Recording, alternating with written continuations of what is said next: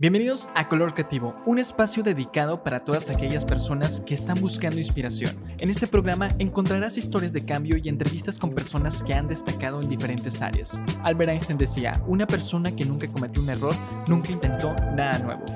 Comenzamos. Bienvenidos a un nuevo episodio de Color Creativo. En esta ocasión estoy con una persona que últimamente he escuchado mucho hablar de ti, no solamente por la cuestión de lo que estás haciendo, sino en, en redes sociales sino porque pues una de mis primas te conoce y, ha tocado varios temas, sobre todo que te hizo algo, algo por lo que este, ahora sí lo necesitas. Sí, que en este episodio vas, vas a contar un poquito de eso si es que quieres. Así que, en esta ocasión viene una persona muy talentosa que también ahorita antes de empezar me contabas que también hacías este, ibas a ser futbolista y, y muchas cosas más. Así que en esta ocasión viene como invitado Abraham mejor conocido como Abraham Laguna en redes sociales y bienvenido a Color Creativo. Hola, hola, hola. Pues nada, muchas gracias por, gracias por la invitación, por el, por el placer, por el tiempo que me regalas, por el tiempo que nos regalan las personas que nos, que nos están viendo y pues nada, es un placer y a materia dispuesta y lo que comentas, un gran abrazo para Ani. Ani Bretado, este, que hizo ahí un diseño bien, bien chingón. Y que tú estuviste en esa cena de Año Nuevo, o fuiste mi reemplazo de... Sí, sí, sí, tuve, tuve la oportunidad, mi familia eh, estaba afuera, este, y ahí me, me hicieron el paro de, de, acogerme en tu familia. Entonces pasé Año Nuevo con, con la familia Venegas Bretado, justamente. ¿Y, ¿Y cómo has iniciado este año? Porque antes hacía esta pregunta de porque te digo, este proyecto empieza en, pandemia y, y, la pregunta era, ¿qué es eso de la pandemia que te detuvo? ¿no? Porque pues en ese tiempo a todos nos detuvo proyectos, simplemente nos detuvo nuestro día a día, pero ahorita que ya tenemos esa libertad otra vez de, de volver a salir, ¿qué, ¿qué, ha pasado en estos cuatro meses de, de, Abraham? Dios santo, ya son cuatro meses que se han ido rapidísimo. Este, han sido mm, diferentes Em, han sido, he estado más, inicié, terminé el año con temas muy personales, este, dado, dado a la, la enfermedad este, visual que tengo. Este, lo inicié también, este, el final de año y, y el inicio de año fueron pesados emocionalmente porque estuve ahí en, en procesos complicados emocionalmente, en terapias, en, en, en, esto y el otro. Este, y, pero a la par con muchos proyectos, este, dos particularmente, eh, profesionalmente de, teatro, este, que son hasta hoy los proyectos más grandes en los que participaría. Son, son muy grandes y con, con directores y productores, pues ya de gama nacional e internacional. Eh, y por otro lado, otros proyectos personales que tengo dada la condición visual que tengo sobre una asociación este, y también en el tema de prevención al suicidio. Ok, wow. Entonces es lo, lo que, lo, lo, que se ha empezado, o sea, o sea, ha sido muy, muy activo este, este inicio de año y como dices, en pandemia, pues en, en pandemia yo perdí un negocio que, que, tenía en ese entonces, un café que se llamaba Rocket Brothers, este, perdí también a, a mi padre, a mi papá, este, pero que, que, han sido pues cosas que, como te comentaba, ¿no? Este, atrás de, de cuando yo veía que, que mi padre estaba eh, en su lecho de muerte, justamente me motivó mucho a, a volver a manejar o atreverme a hacer cosas que yo ya me estaba limitando mucho por la condición visual que tengo. Sí, creo que, creo que es poder, más bien es súper difícil poder volver a encontrar una motivación, ¿no? O sea, o cómo buscar salir de, de, esas caídas que a veces tenemos y más cuando, pues depende mucho de pues, nuestra condición, que, que queremos, este, cómo, cómo motivarnos. Simplemente un día a día, ¿qué es lo que pasa? Un día te levantas y te levantas hasta con el pie izquierdo y tú dices, ¿sabes qué? Pues este no es mi, mi día y te empiezas a desmotivar y, pero tú cómo, cómo encuentras esa motivación ahorita que nos estás contando de este, simplemente perder un negocio que es algo tuyo, que es como tu bebé, es difícil, pero ¿tú cómo has podido pasar por eso? Yo creo, al menos en mi experiencia, creo que de, de todas las crisis ha salido algo muy portentoso, siempre que cuando estoy pasando por la crisis no me imagino que va a venir algo muy, muy bello y muy chingón, honestamente, ¿no? Este, cuando estás en la crisis sientes que no vas a salir nunca y que todo es muy oscuro.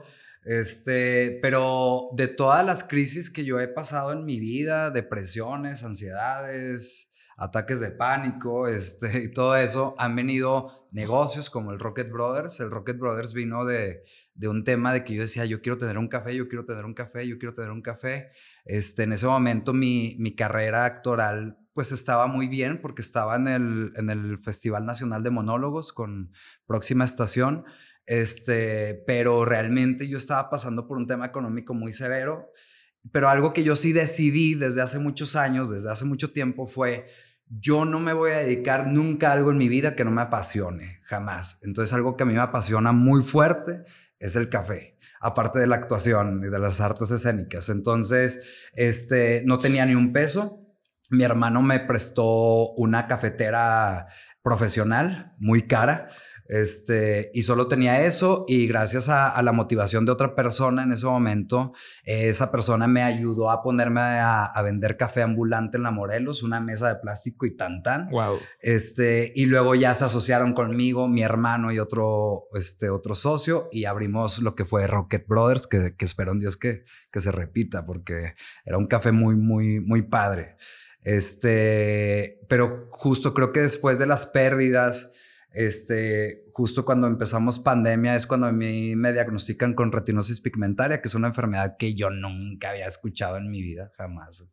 Pinche nombre raro. Este, y es una enfermedad catalogada como rara porque le da una de cada 4.000 personas en el mundo. Entonces yo ignoraba que era la retinosis pigmentaria, yo ignoraba que tenía. Este, fue gracias a una caída fuera de un café aquí en Torreón que me abrí la frente, que fui al oftalmólogo y que me dijeron, ¿tienes retinosis pigmentaria? Te este, yo pregunté, ¿me voy a quedar ciego? Me dijeron, sí, te vas a quedar ciego. Es una enfermedad que conduce a la ceguera.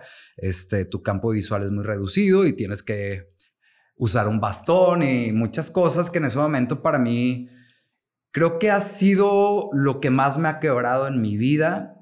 Es después de la pérdida de, de, de mi padre, después de las pérdidas físicas, humanas, este, creo que es lo que más me, ha afectado y me ha puesto a valorar nuevamente este, por qué cosas me he guiado en mi vida.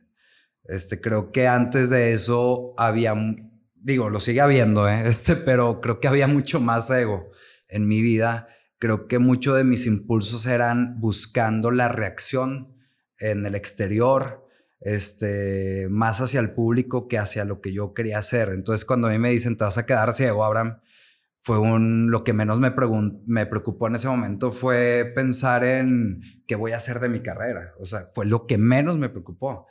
Este, dije, eso lo vas a solucionar creativamente en algún momento, pero ¿qué vas a hacer con tu vida? ¿no? Este, fue nuevamente reestructurarme.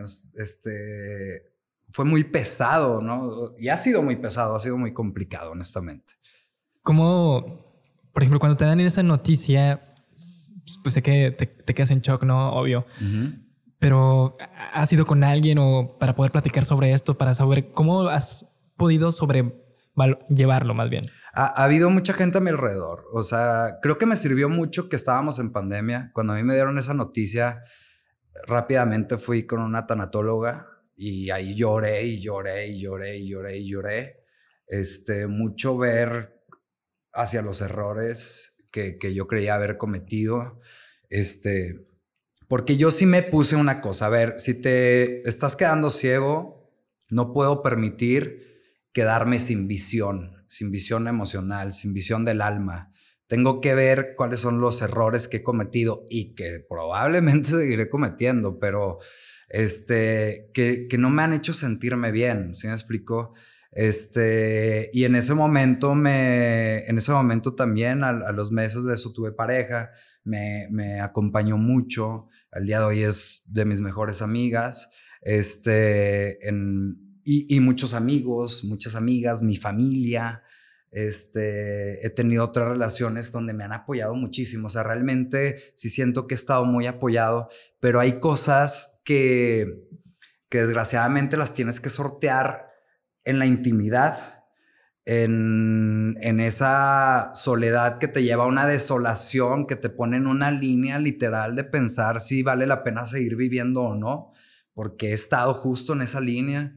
Este, y, de decir de dónde me agarro cuando, cuando ya sientes que todo se acabó, ¿sí me explico? O sea, de repente tener dos mil personas, 500 o dos personas en el público se vuelve algo irrelevante porque no es algo que te va a acompañar toda tu vida, ¿sí me explico? Tú sales de la escena y, ya la gente se va a su casa y ya aplaudió y cenaron y si platican ahí de la obra, pues qué padre.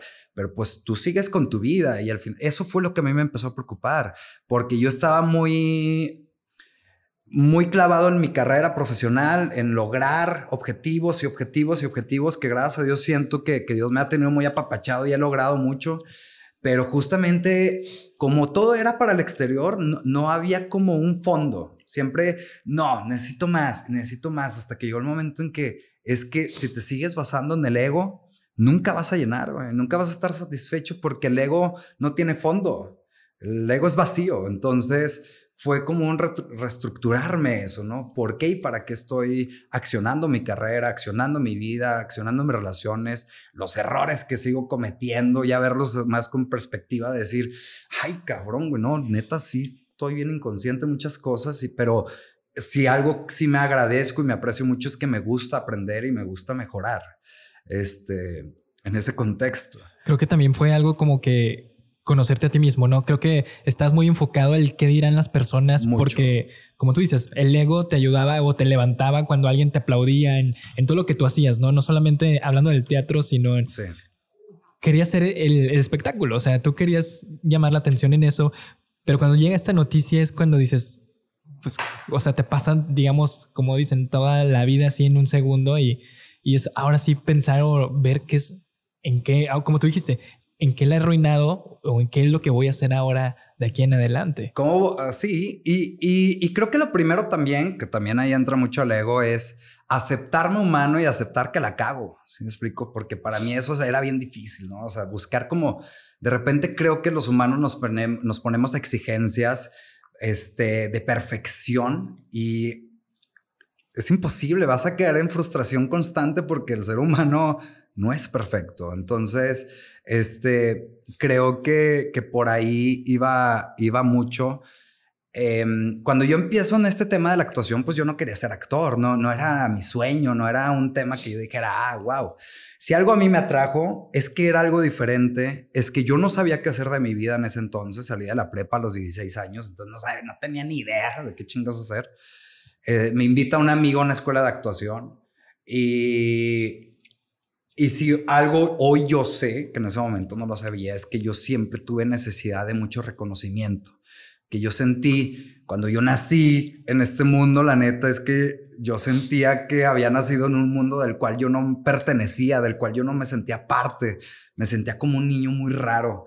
Este, y, y justamente, pues el, el, dedicarme a la actuación era, ok, aquí puedo obtener ese reconocimiento que probablemente siento que no obtuve pero lo que a mí sí me enamoró de las tablas de un salón de ensayos fue la libertad, la libertad que yo experimenté en ese lugar. Neta, yo no me había sentido libre nunca, este, porque estaba todo, pues todo con caretas, con miedo de expresarme, de ser quien yo me sentía que era, sentía mucho rechazo, este, muchos pedos mentales, ¿no? Entonces, realmente ahí, experimenté una libertad y ahí tuve una plataforma para sacar mis emociones encabronadamente. Y de repente me dijeron que era bueno y dije, güey, pues de aquí soy, ¿no? Yo lo he dicho en otras entrevistas, yo la neta lo que quería era ser cantante, bueno, no actor. ¿Y lo probaste alguna vez o...? No, pues eh, justamente cuando llego yo a esta escuela de artes, yo quería cantar, pero cuando vi cómo cantaban los demás, dije, puta madre, espantoso. Estos güeyes se cantan chingón. Y yo levanté la mano para actuación por miedo, justamente. ¿Te arrepientes de no haber este, hecho audición para canto? La neta no, porque no tengo el talento, güey. O sea, la neta, o sea, no tengo el talento para cantar, no tengo el don. Este, me hubiera encantado tener ese don, güey, pero la neta es que, es que no lo tengo. Sí estoy ahí afinadillo, pero pues para hacer teatro, no para dedicarme a, cantar. Me hubiera encantado. Pero así como tú dices, o sea, tú entras básicamente a veces por el miedo de, por ejemplo, también ah, yo he tenido esta pregunta a, a algún cantante, es, ¿quién te dice que cantas bien? O sea, tú, tú solo lo aceptas una persona te tiene que, tiene que aceptar que tú cantes bien o tú simplemente, por ejemplo, en tu caso, tú dices que lo reconociste. Pero a lo mejor se te pudo haber dado el canto. Sí, no, no, no. A veces pienso que podría cantar padre corridos tumbados, los que están ahorita de moda, o sea, sí. Pero tienes mucha razón en lo que dices. O sea, pues sí es cierto. ¿Quién, quién pone esos parámetros de qué, qué es cantar bien y qué es cantar mal, no? Por ejemplo, eh, nos estamos ya muy es que nos enfocamos mucho en lo que vemos, ¿no? Y sobre todo las exigencias de los demás, pero ¿qué tanto exigimos a nosotros mismos? Por ejemplo, si tú dices que puedes cantar o tú cómo dices que es un buen actor, ¿a ti quién te dijo que eras un buen actor? A, mí me lo hicieron, o sea, es una gran pregunta. Una vez me, me preguntaron que si yo me consideraba un buen actor. Y yo la verdad es que no supe qué responder porque realmente la pregunta textual fue, ¿te consideras el mejor actor? Y yo la neta dije, no creo porque creo que, que el actor ejecuta emociones. Y si yo me considerara el mejor actor de La Laguna, o sea, sería muy mamón de mi parte para empezar, pero em, sería decir que yo ya conozco mis emociones tal cual y que las logro descifrar y no es cierto. O sea, no es cierto. O sea, a mí a mí me apasiona mucho hacer personajes porque en cada personaje encuentro un reflejo mío. Un lado oscuro o un lado iluminado o un lado, no sé. Pero encuentro un reflejo mío muy, muy cañón y, me gusta mucho observar a la gente. O sea, cada personaje que yo he tenido, que he tenido la oportunidad y la bendición de, de ejecutar, me pongo a observar, digo, este personaje es tal persona y me pongo a observarla mucho desde sus movimientos, pero más de sus movimientos desde la razón del por qué o para qué él acciona de, esa, de esa forma. Y eso a mí me parece enriquecedor. Todo el tema de las emociones, todo el tema de los rollos mentales me encantan, O sea, me, me apasionan muchísimo. Y creo que cada personaje tiene algo que decirnos y tiene algo que compartirnos, por más villano que sea. Creo que ahí es donde entra como que tu respuesta, ¿no? O sea, a lo mejor el poder decir soy el mejor actor, pues no, pero es un aprendizaje que tú te estás llevando y te estás encontrando a ti mismo. Creo que esa es la razón. O sea, tú poder personalizar algo que te dice el personaje es con lo que tú estás diciendo es, ok, estoy encontrándome algo que yo no sabía y, y, a lo mejor no lo puedo demostrar haciendo yo Abraham por las personas que me conocen y demás, pero si soy este personaje puedo sacar en verdad lo que estoy sintiendo y no estoy como que encerrado este, este sentimiento, ¿no?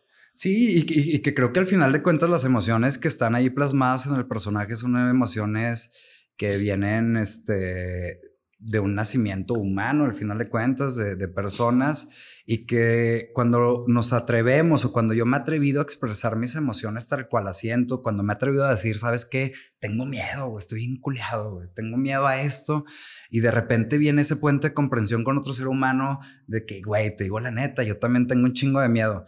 Este, y esas cosas me parecen súper chingonas porque si algo, si algo tratamos de ocultar en el mundo es esa vulnerabilidad, ¿no? Yo no soy vulnerable, yo no tengo miedo, yo no tengo... Entonces, siempre y cuando tú no, te, tú no te muestres vulnerable con alguien, nunca vas a tener vínculos reales, ¿sí me explico? O sea, para tener un vínculo genuino con otro ser humano necesitas mostrarte vulnerable. Pues básicamente ahí es cuando entran las máscaras. O sea, mm. la máscara de que tenemos ahorita en redes sociales, la máscara de que siempre me va bien, la máscara de que soy, soy bueno en lo que estoy haciendo cuando sabemos que por detrás la estás batallando un chorro, cuando atrás hay un chorro de problemas, cuando atrás, este, pues hay un proceso para tú poder enseñar eso. O sea, es una máscara social que tenemos ahorita simplemente para que, como tú dices, no nos vean vulnerables. Y, que probablemente eso fue lo chingón, lo, lo, que a mí me enamoró de la actuación, que fue un, ay, güey, aquí tengo un espacio donde puedo ser vulnerable en un espacio seguro, ¿sí me explico? O sea, porque al final de cuentas estoy siendo vulnerable, pero digo, ah, bueno, es el personaje. Aunque naturalmente el personaje va a ser alimentado de mis emociones, pues de quién más. Sí. Entonces, este, digo, wow, este, digo, yo no digo que así sea la actuación ni nada, ¿no? Así la consigo al menos yo desde mi, mi rollo creativo.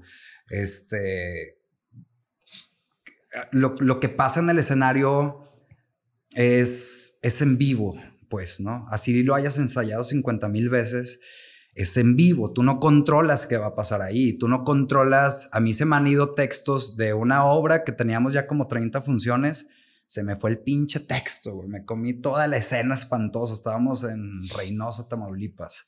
Este, y me comí toda la escena. O sea, realmente lo que ahí pasa, no, no tienes como mucho control. Y, y, es a lo que nos expone la incertidumbre de la vida, pues, ¿no? Esta pinche incertidumbre que no nos gusta, pero que es casi, casi después de la muerte lo más seguro que hay en la vida, ¿no? Que es incertidumbre, de que no saber qué va a pasar mañana, qué va a pasar al rato, qué va a pasar hoy. Hoy yo puedo andar feliz y a las 3 de la tarde ya ando triste y luego ya me pongo feliz otra vez a las 5 de la tarde. O sea, muy, muy, este, con muchos movimientos emocionales, pues, ¿no? Y, y eso pasa mucho en el escenario, en exponerte a eso y, a decir, chingar a su madre, venga, güey, que salte lo que tenga que saltar y que salga como Dios quiera. Este, y, es lo que yo siempre hago antes de, meterme a escena. Realmente, fíjate que nunca lo he dicho. Es, eso. Yo antes de salir a escena siempre me hinco. O sea, tienes tu ritual. Sí, es, es mi ritual me hinco, yo la verdad es, este, con, con, respeto a todas y todos y todos, yo, yo soy muy creyente de Dios. Este, y, me hinco y le pido a Dios, le digo, Dios mío, pon los matices en mi boca, pon los parlamentos en mi memoria y ayúdame a transmitir ese mensaje que tú quieras que se transmita al menos a una persona. Ya con eso ya chingamos paleta. Aunque el teatro esté lleno, si a una persona hizo clic con algo, le ayudó en algo. Puta madre, ya, ya, güey, con eso creo que, que estás dado totalmente. Este, y también le digo como en la vida, y si la cago, encárgate, ayúdame a remediarla. Este, y, y, porque al final de cuentas, pues nomás uno como actor y los que estamos de este lado del escenario nos damos cuenta de todas las cagadas que hay en la función. ¿no? Sí, porque ustedes son los que saben. ¿no? Uno como espectador, pues no sabe qué es lo que estaba pasando. Sí. Pero, por ejemplo, ahorita tocaste un tema que fue que tú siempre buscabas como una perfección. Esa perfección, ¿cómo la has podido trabajar en eso que tú dices que pues la has cagado? O sea, que te, has que te equivocaste, por ejemplo, en el, teatro. ¿Cómo tú lo viviste en todo eso? Creo que justamente... ¿O qué sientes tú al momento de la cagué? Em, antes lo que sentía muy cabrón era justamente, estaba como muy clavado en la perfección y me laceraba mucho. O sea, la mente me castigaba mucho y dije, ¿cómo eres pendejo? ¿Y cómo la pudiste haber cagado? Güey? Pinche bla, bla, bla. O sea, te enojas contigo mismo. Pero denso, feo. Güey. O sea, creo que ni un ser humano me ha hablado de la forma en la que yo me he hablado. Güey. Este, pero naturalmente eso te llega también a tocar un fondo de decir, no mames, no puedo vivir de esta forma y no puedo hablarme de esta forma, güey. O sea, simplemente no estás bien. Ajá. Y, voy, creo que a donde empezamos la plática, que es, oye, güey, eres humano, güey. Tienes condición humana, te dediques a lo que te dediques y estás diseñado para cagarla, güey. O sea, perdónatela, ¿no? Entonces, ya al día de hoy, cuando pasan esas cagadas, me divierto y digo, güey, así salió. Ni pedo. Por algo salió así, güey ya, se chingó. Este, por algo esto no se debe haber dicho, por algo esto sí, por algo aquí le metiste más, por algo y para algo que no sé y no me incumbe. Porque si me meto y a analizarle, puta madre, ahí me van a dar los años, ¿no? ¿Cuánto tiempo te tardaste para poder ser ahora esa persona? Creo que viene de este proceso de la ceguera. O sea, creo que eso ha, dado un giro y no ha sido algo mágico tampoco que de un día a otro, no. Porque dentro de este proceso de la ceguera ha habido mucha resistencia, mucha resistencia. Este, una de las grandes resistencias es justo eso, ¿no? ¿Cómo te van a ver? ¿Cómo te va a ver la gente cuando te van que a veces usas un bastón, güey? ¿Cómo, hijo de su puta madre, ¿no? Todos los movimientos ahí que al final de cuentas digo, bueno, ¿y cuáles son tus prejuicios hacia eso, ¿no? Más que los de la gente. Este, y viene a que yo no tengo el poder de controlar la interpretación de otro ser humano. No está en mi poder. Este, sí creo que lo que yo interprete tiene que ver más con mis heridas, con mi forma de haber vivido la vida, que con lo que realmente se está este, comunicando. Lo notas en una función, ¿no? 20 personas pueden ver la misma función y esas 20 personas van a interpretar cosas diferentes de la misma función. Entonces, creo que lo, lo, el error que yo cometía mucho era como clavarme, como tomarme todo tan en serio, como tomarme todo tan personal y decir, güey, lo que alguien interprete de mí tiene más que ver con esa persona que conmigo y viceversa. Los juicios que yo haga hacia otro ser humano tienen que ver más con mis proyecciones que, que, a veces no tengo la capacidad de ver y que me son más fácil proyectarlas en ellos, ¿no? O en las proyecciones que yo tengo hacia mis familias, hacia mis padres, que, que la proyecto más en esas personas y esas personas en mí y bla, bla, bla. O sea, creo que es un cagadero emocional, güey, cuando, cuando no eres consciente o un poquitito al menos consciente de decir, ¿por qué estoy actuando de esta forma? ¿Por qué tengo este juicio hacia este tema? Este, ¿Por qué estoy tan radicalizado en esto? Este, ¿Por qué estoy tan cerrado? ¿Por qué no soy, por qué no soy más flexible en que yo no tengo la verdad absoluta ni de la actuación ni de nada? O sea, de, de cero, ni de la ceguera, ni de mi vida. O sea, realmente decir, no, el punto de vista del otro ser humano es, es válido, pues, ¿no? Pero entra este pinche ego de no, yo tengo la razón y yo tengo esto y yo tengo lo otro que, que al final de cuentas pues nos distancia como seres humanos, pues. Pues simplemente es como te comentaba, o sea, siempre queremos ser este, lo mejor para ese espectador. Por ejemplo, ahorita en redes sociales que te digo, queremos ser lo mejor y sobre todo qué es lo que van a decir de nosotros. Cuando simplemente cuando hacemos algo tú lo haces porque te llena, porque te gusta, pero lo hacemos simplemente por el hecho de qué es lo que va a decir esa persona, o sea, para poder impresionar, cuando el principal objetivo es impresionarte a ti mismo de que eres capaz de poder hacer esas cosas. Y creo que, te digo, nos enfocamos tanto en, lo, en el qué dirán y no tanto en el qué sentí yo por haberlo hecho. Creo que das en un punto bien importante porque la competencia es con uno mismo. Y por así decirlo, competencia. O sea, la verdad es que yo, yo no me fijo mucho en qué hacen profesionalmente otras personas, no por falta de interés. O sea, me refiero a que no me fijo en decir, ay, ellos ya hicieron esto y yo no he hecho esto. La verdad es que eso no me interesa. Este, creo que profesionalmente sí estoy muy enfocado en, en mí, en, en yo hacer lo que corresponde en ese momento, lo que nace en ese momento, porque las narrativas que yo tenía o las percepciones de la vida que yo tenía hace 10 años no son las mismas que tengo ahorita, pero ni de pedo. Entonces, este, y, y, eso lo traslado a la vida real, al cotidiano, y es una verdad. O sea, lo que yo aseguraba hace 10 años de mi forma de ser y como yo aseguraba ser, no tiene nada que ver con lo que hoy soy. Y sé que 10 años más adelante voy a decir, neta, no mames, güey, estabas bien inconsciente de hace 10 años. Y, y vas caminando y vas cambiando. Creo que eso es lo chingón de esto, güey, o sea, de la vida, que estamos en constante cambio en todo momento, pero nos mama encasillarnos, güey, de yo soy así, yo soy asá, ¿sabes qué? Así soy, y si quieres, y bla, bla, bla. Porque neta, meterte a dar un pinche clavado aquí al interior, pues está cabrón. O sea, es, bien difícil, es bien complicado. Sobre todo porque no queremos ser juzgados, ¿no? Sobre, nos dan el ego. Por ejemplo, cuestión como artistas. Si alguien te dice, ¿sabes qué? Así no se debe actuar. Un pintor. Esa pintura, este, pues así no es, no es esa técnica, ¿no?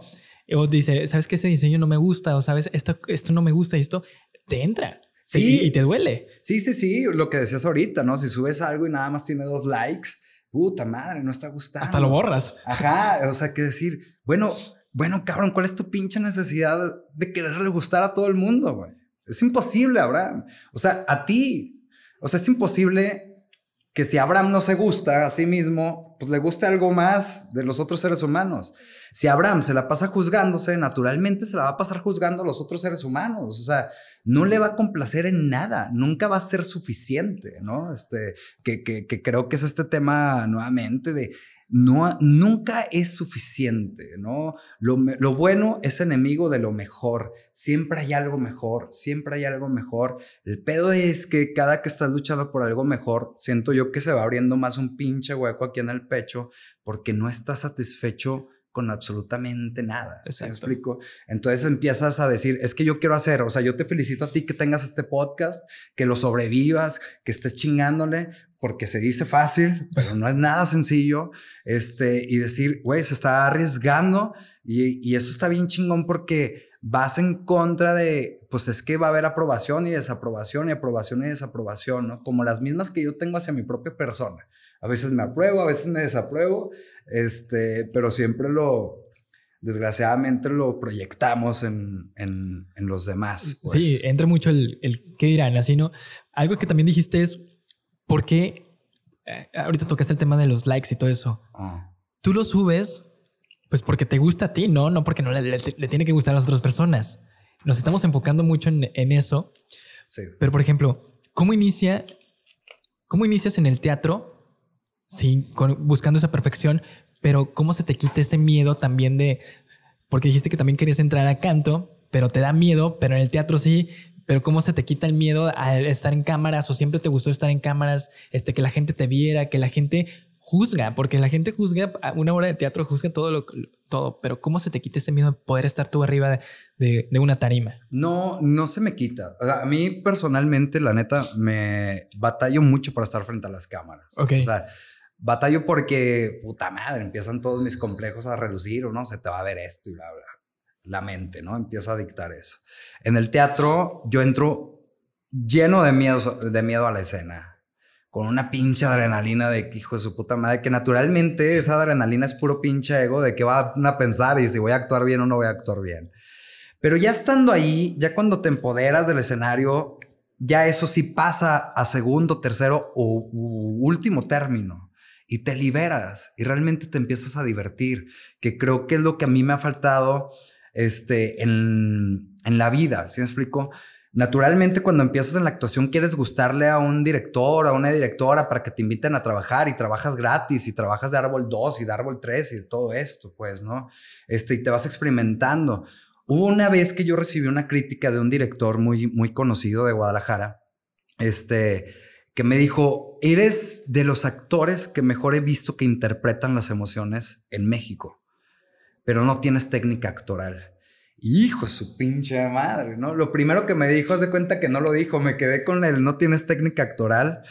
Y fue un puta madre, güey. Pues sí, cierto, no tengo escuela, no tengo esto, lo otro, no, sí estudié y lo otro, pero, pero me faltó mucho. Este, y me metí a talleres y me metí a más técnicas. Realmente hoy creo que sigo sin técnica actoral. Este, pero fue un, ay, cabrón, me, me, me dolió me dolió, ¿no? Este, pero creo que también esas cosas aterrizan bien chingón, aterrizan a, a ver, aquí hay un área de oportunidad poca madre, güey. Este, que, que te están diciendo que no tienes técnica, pues métete a, a talleres de, de, técnica de actuación, de técnica actoral y acepta que no lo tienes. Este, quieres 50 mil likes, ok, acepta que no los tienes, güey, y no pasa nada. ¿Sí me explico? Este, y, y, de repente dejas de actuar o dejé de actuar buscando el aplauso y simplemente empecé a accionar sin casarme con el resultado. Ok. Y me metí en una frase que dice, tú echa la acción y los resultados son de Dios. Exacto. Eso no te importa, güey. Eso ya tú no sabes cómo van a ser. Tú simplemente echa la acción, güey. Y a ver qué chingo sale. Y, es más liberador. Es más liberador vivir en esta vida con una bandera. La neta, la neta, estoy bien pendejo, güey. ¿Para qué quiero demostrar que no si sí lo estoy? De hecho, últimamente he escuchado mucho una canción que la hizo un amigo y, he hablado de estos dos, tres episodios de, de esta canción que se llama Todos mis amigos quieren ser famosos. Esta canción habla de todos a una cierta edad o desde pequeños nosotros nos ponemos una meta de quiero de grande ser esto o a, esta edad quiero ser deportista, quiero ser artista, quiero ser cualquier cosa, ¿no? Pero ¿qué pasa cuando no llegamos a hacer esto? Simplemente porque a las personas no les gusta lo que estamos haciendo, simplemente porque no se me da. ¿Qué es lo que hacemos? Nos agüitamos, nuestro mundo se va para abajo. Pero como te comentaba, ¿quién es, quién te puede decir que si eres bueno o que eres malo? O sea, nadie. O sea, si no, si no, por ejemplo, esta persona que te dijo eso, tú no te agüitaste, tú buscaste la manera de poder, este, a lo mejor exigirte a ti mismo y después ya empezar a disfrutar lo que estabas haciendo y que, como, como dicen, papelito habla y eh, el público habla y te dice, ¿sabes qué? Nos está gustando lo que estás haciendo. Eso es lo que hay que hacer, trabajar y si te gusta, hazlo. O sea, no, no tanto por el buscar el que esa persona diga que sí le gustó, porque van a haber muchas personas y hay diferente público para todo lo que hagamos. O sea, desde algo muy sencillo, desde, por ejemplo, tu cafetería, este que empezaste tú solo. Sí. Obvio, iba a haber muchos miedos y muchas cafeterías que hay aquí en, y en todo el mundo. Sí, sí, o sea, pero a ti, ¿quién te dijo que esto se podía hacer? Tú solo la gente que te empezó a apoyar y poco a poco fuiste creciendo, que a lo largo, pues a lo mejor tuvo que cerrar por X razón, pero ahí está todavía esa, esa granito de arena que se que va a seguir. O sea, es difícil. creo que, que, lo, que lo hemos aprendido mucho. O sea, Una vez yo veía un eslogan que decía, era un eslogan de una universidad, creo, y decía, para que eh, ven a esta universidad para que seas alguien en la vida. Y es nuevamente, a ver, güey, neta, pues ya soy alguien, güey, ¿no? O sea, ya soy, ¿no? O sea, identificamos mucho que el tener define lo que eres y es totalmente lo contrario. Primero eres y después tienes y obtienes. Este, pero primero eres, ¿se explicó? Que yo tenga o no tenga dinero, que yo tenga o no tenga fama, que yo tenga o no tenga éxito en una función, no va a definir quién soy. O sea, eso no va a definir este, quién soy en mi vida real, en lo que yo vivo realmente, en mis, en mis felicidades, en mis alegrías, pero también en mis ansiedades, en mis depresiones, ¿no? Esto, esto es lo que yo soy. ¿Quién eres tú desprendiendo de, desprendiéndote de los resultados que puedas obtener en el mundo, güey? Creo que eso es lo chingón, ¿sí me explico? Tú no, una obra de teatro, un trabajo, un coche, no te da un valor agregado a ti. Exacto. Es todo lo contrario.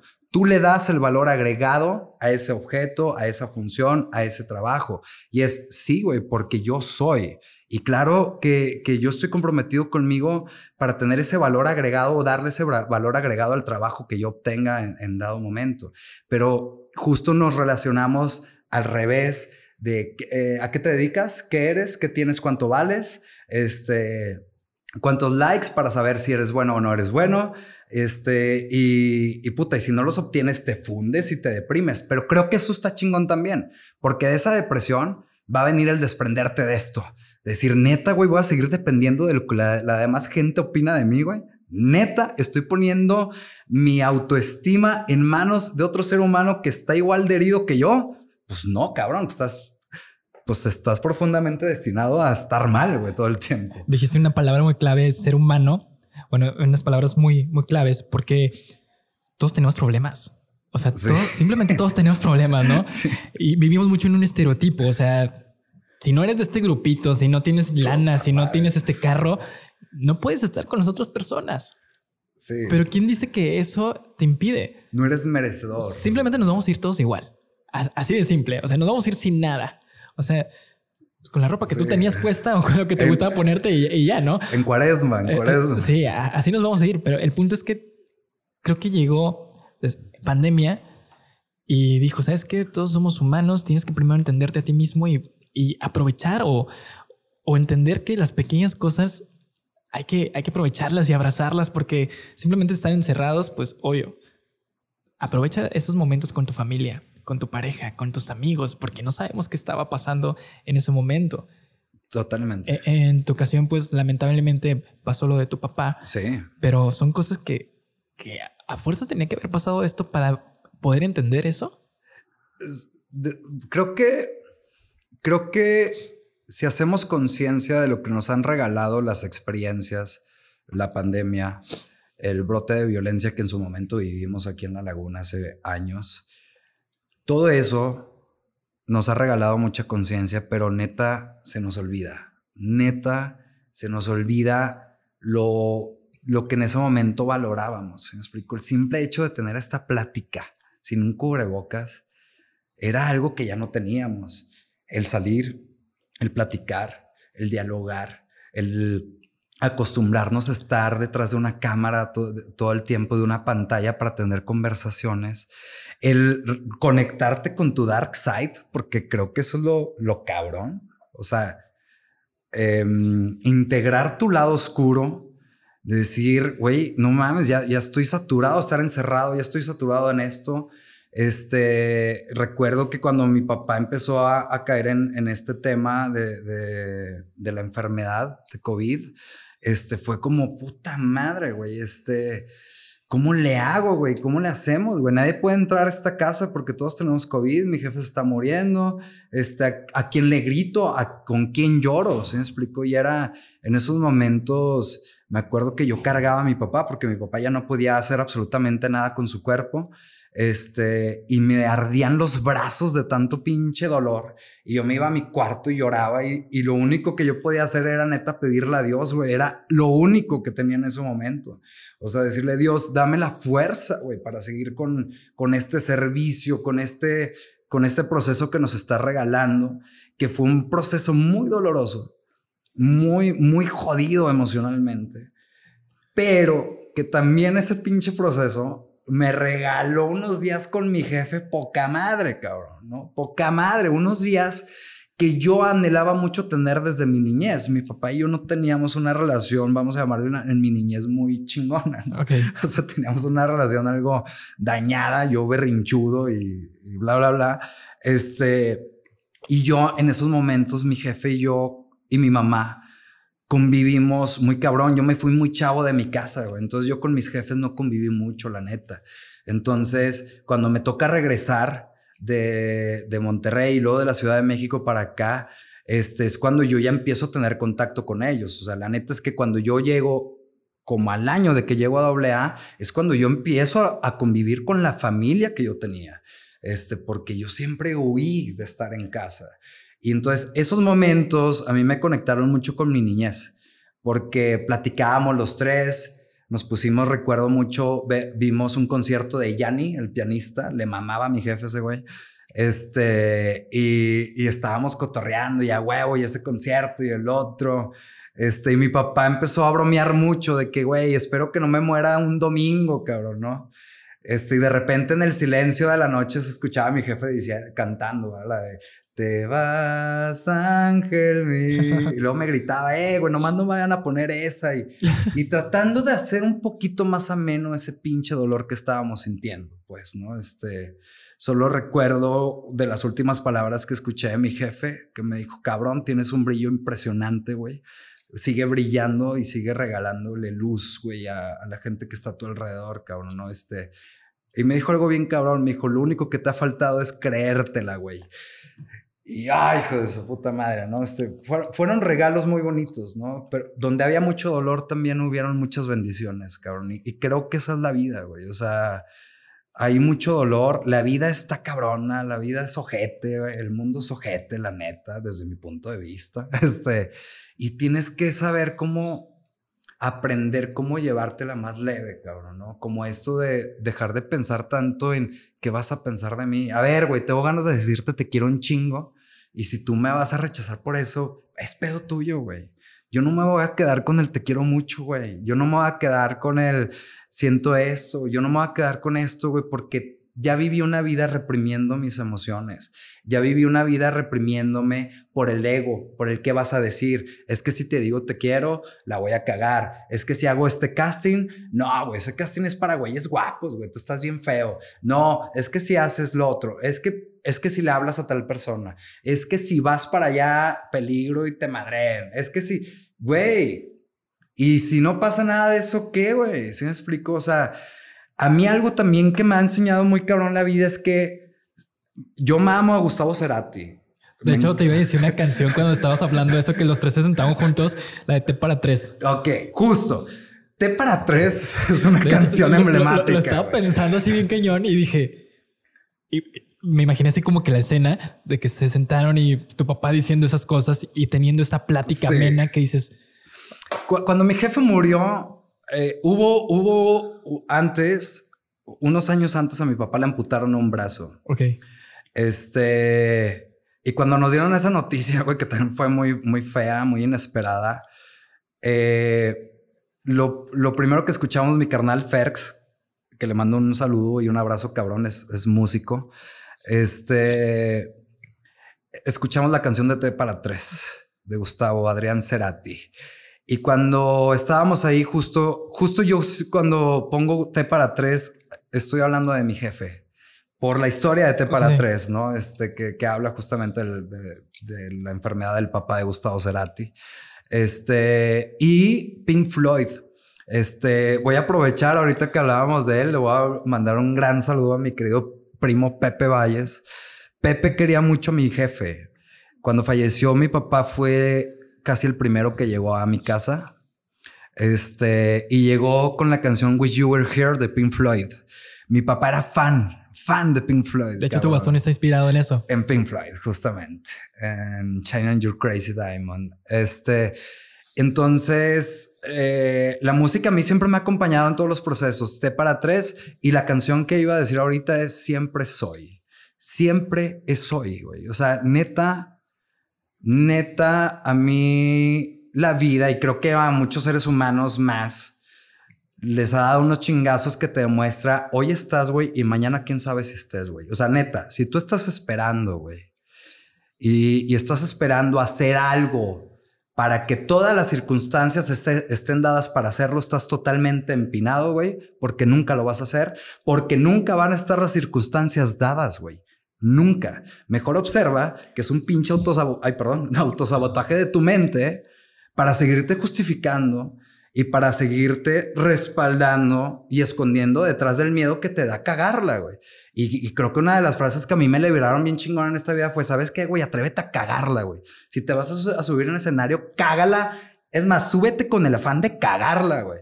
Y, te regala una libertad de vida poca madre, güey. ¿Sí me explico? O sea, de repente los seres humanos nos enfrescamos en pinches pedos de ego, güey. De es que dijo y es que yo digo y es que tú dijiste y es, güey, te quiero un chingo y ya, güey. Gracias por estar en mi vida, güey. Gracias por el privilegio.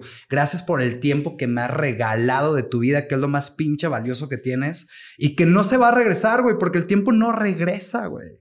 No regresa. Entonces, creo que ese es un gran paso también a decir, a chingar a su madre el rechazo, a chingar a su madre si me dan likes, a chingar a su madre, a ver, hazlo. Hazlo y ya, güey, porque aquí hay dos facturas que pagar. O pagas la de te quedaste con las pinches ganas y no lo hiciste por miedo a tus chingaderas mentales y a tus miedos. O la hiciste, la cagaste y no funcionó. Y aprendiste y la cambias y la vuelves a hacer, güey. Porque dicen mucho, ¿no? Las oportunidades llegan una sola vez. No es cierto. Oportunidades, de oportunidades está llena la vida. Sobre todo algo que te iba a decir de, todo eso que dices también este, agregando es cuando nosotros sentimos que estamos en problemas, cuando sentimos que la cagamos, que pedimos ayuda a todas las personas, ahí es cuando somos buenas personas, cuando tenemos, buscamos la compañía de esas personas para no sentirme solo, porque tú llegaste ahí, porque tú lo buscaste. Y cuando nos vuelve a ir bien, nos olvidamos de esas personas que estuvieron juntas. Sí. O sea, creo que ese es un problema que hemos tenido siempre en la cuestión de ok, ¿por qué esas personas no te acompañan toda la vida? ¿Por qué esas personas no te acompañan este, también en el éxito cuando tú estás acá, sino también tú las buscas cuando solamente estás mal? O sea, me refiero al círculo que en verdad este, está contigo. Sí. Porque sabemos que en el éxito todos están, ¿no? En esa mesa todo el mundo se quiere Pero cuando los necesitas. No, o sea, es que justamente, o sea, cuando realmente los necesitas no está todo el mundo. Simplemente los que en verdad te quieren. Y, yo, tú los olvidas cuando creces. Por ese punto, te lo juro que, que yo le agradezco mucho a cada ser humano que se ha cruzado en mi camino y que ha estado en mis peores momentos. O sea, en los peores donde Abraham es un pinche monstruo, O sea, donde sus emociones están mal por todos lados y lloro y bla, bla, bla. Este, realmente yo les agradezco un chingo. Son personas que a mí me gustaría tener toda la vida. Este, pero desgraciadamente también lo aprendí perdiendo personas queridas. O sea, esa lección de, de que gracias al tiempo que me regalan, la aprendí perdiendo personas que yo amaba por mis actitudes. Este, dando por hecho que yo, que, era, pues que simplemente así era la vida y nos damos tiempo y luego ya no, nos vamos. Y cuando pierdes a alguien que de verdad te importaba, te cala y te calan los huesos este, y te cala en el corazón y te cala en el alma, porque hay, hay personas que tienen una pinche calidad incomparable en este mundo, que te regalan cosas bien cabronas, bien chingonas, que ni se dan cuenta que te lo están regalando. Este, y eso está poca madre, güey. Eso, eso yo lo agradezco con, con todo mi corazón. Creo, creo que cada ser humano que se ha cruzado en mi vida me ha regalado algo de sí. Este, yo lo agradezco mucho. Ahora, profesionalmente, lo que yo he logrado, mucho o poco, no lo he hecho solo. Y eso yo lo tengo claro desde el inicio, güey. Yo no he llegado a ningún pinche lado solo. Yo no he estado sobrio solo. Yo no he estado en mis depresiones solo. Yo no he estado en mis... Nunca. O sea, realmente. Aunque en esos momentos yo llego a pensar que sí, porque me aíslo y porque me victimizo y todo lo que tú quieras, realmente es, nunca has estado solo y a donde has llegado ha sido gracias a la voluntad de otros seres humanos, cabrón. Y como dices, desgraciadamente a veces se nos olvida que no llegamos solos. Y ya cuando estamos en la cima, No, es que el pinche pedo es que la vida se encarga de, recordártelo y se encarga con lecciones duras, con lecciones dolorosas, donde dices, güey, valora lo que hoy tienes, güey, lo que hoy tenemos, cabrón, ¿no, güey? Este, creo.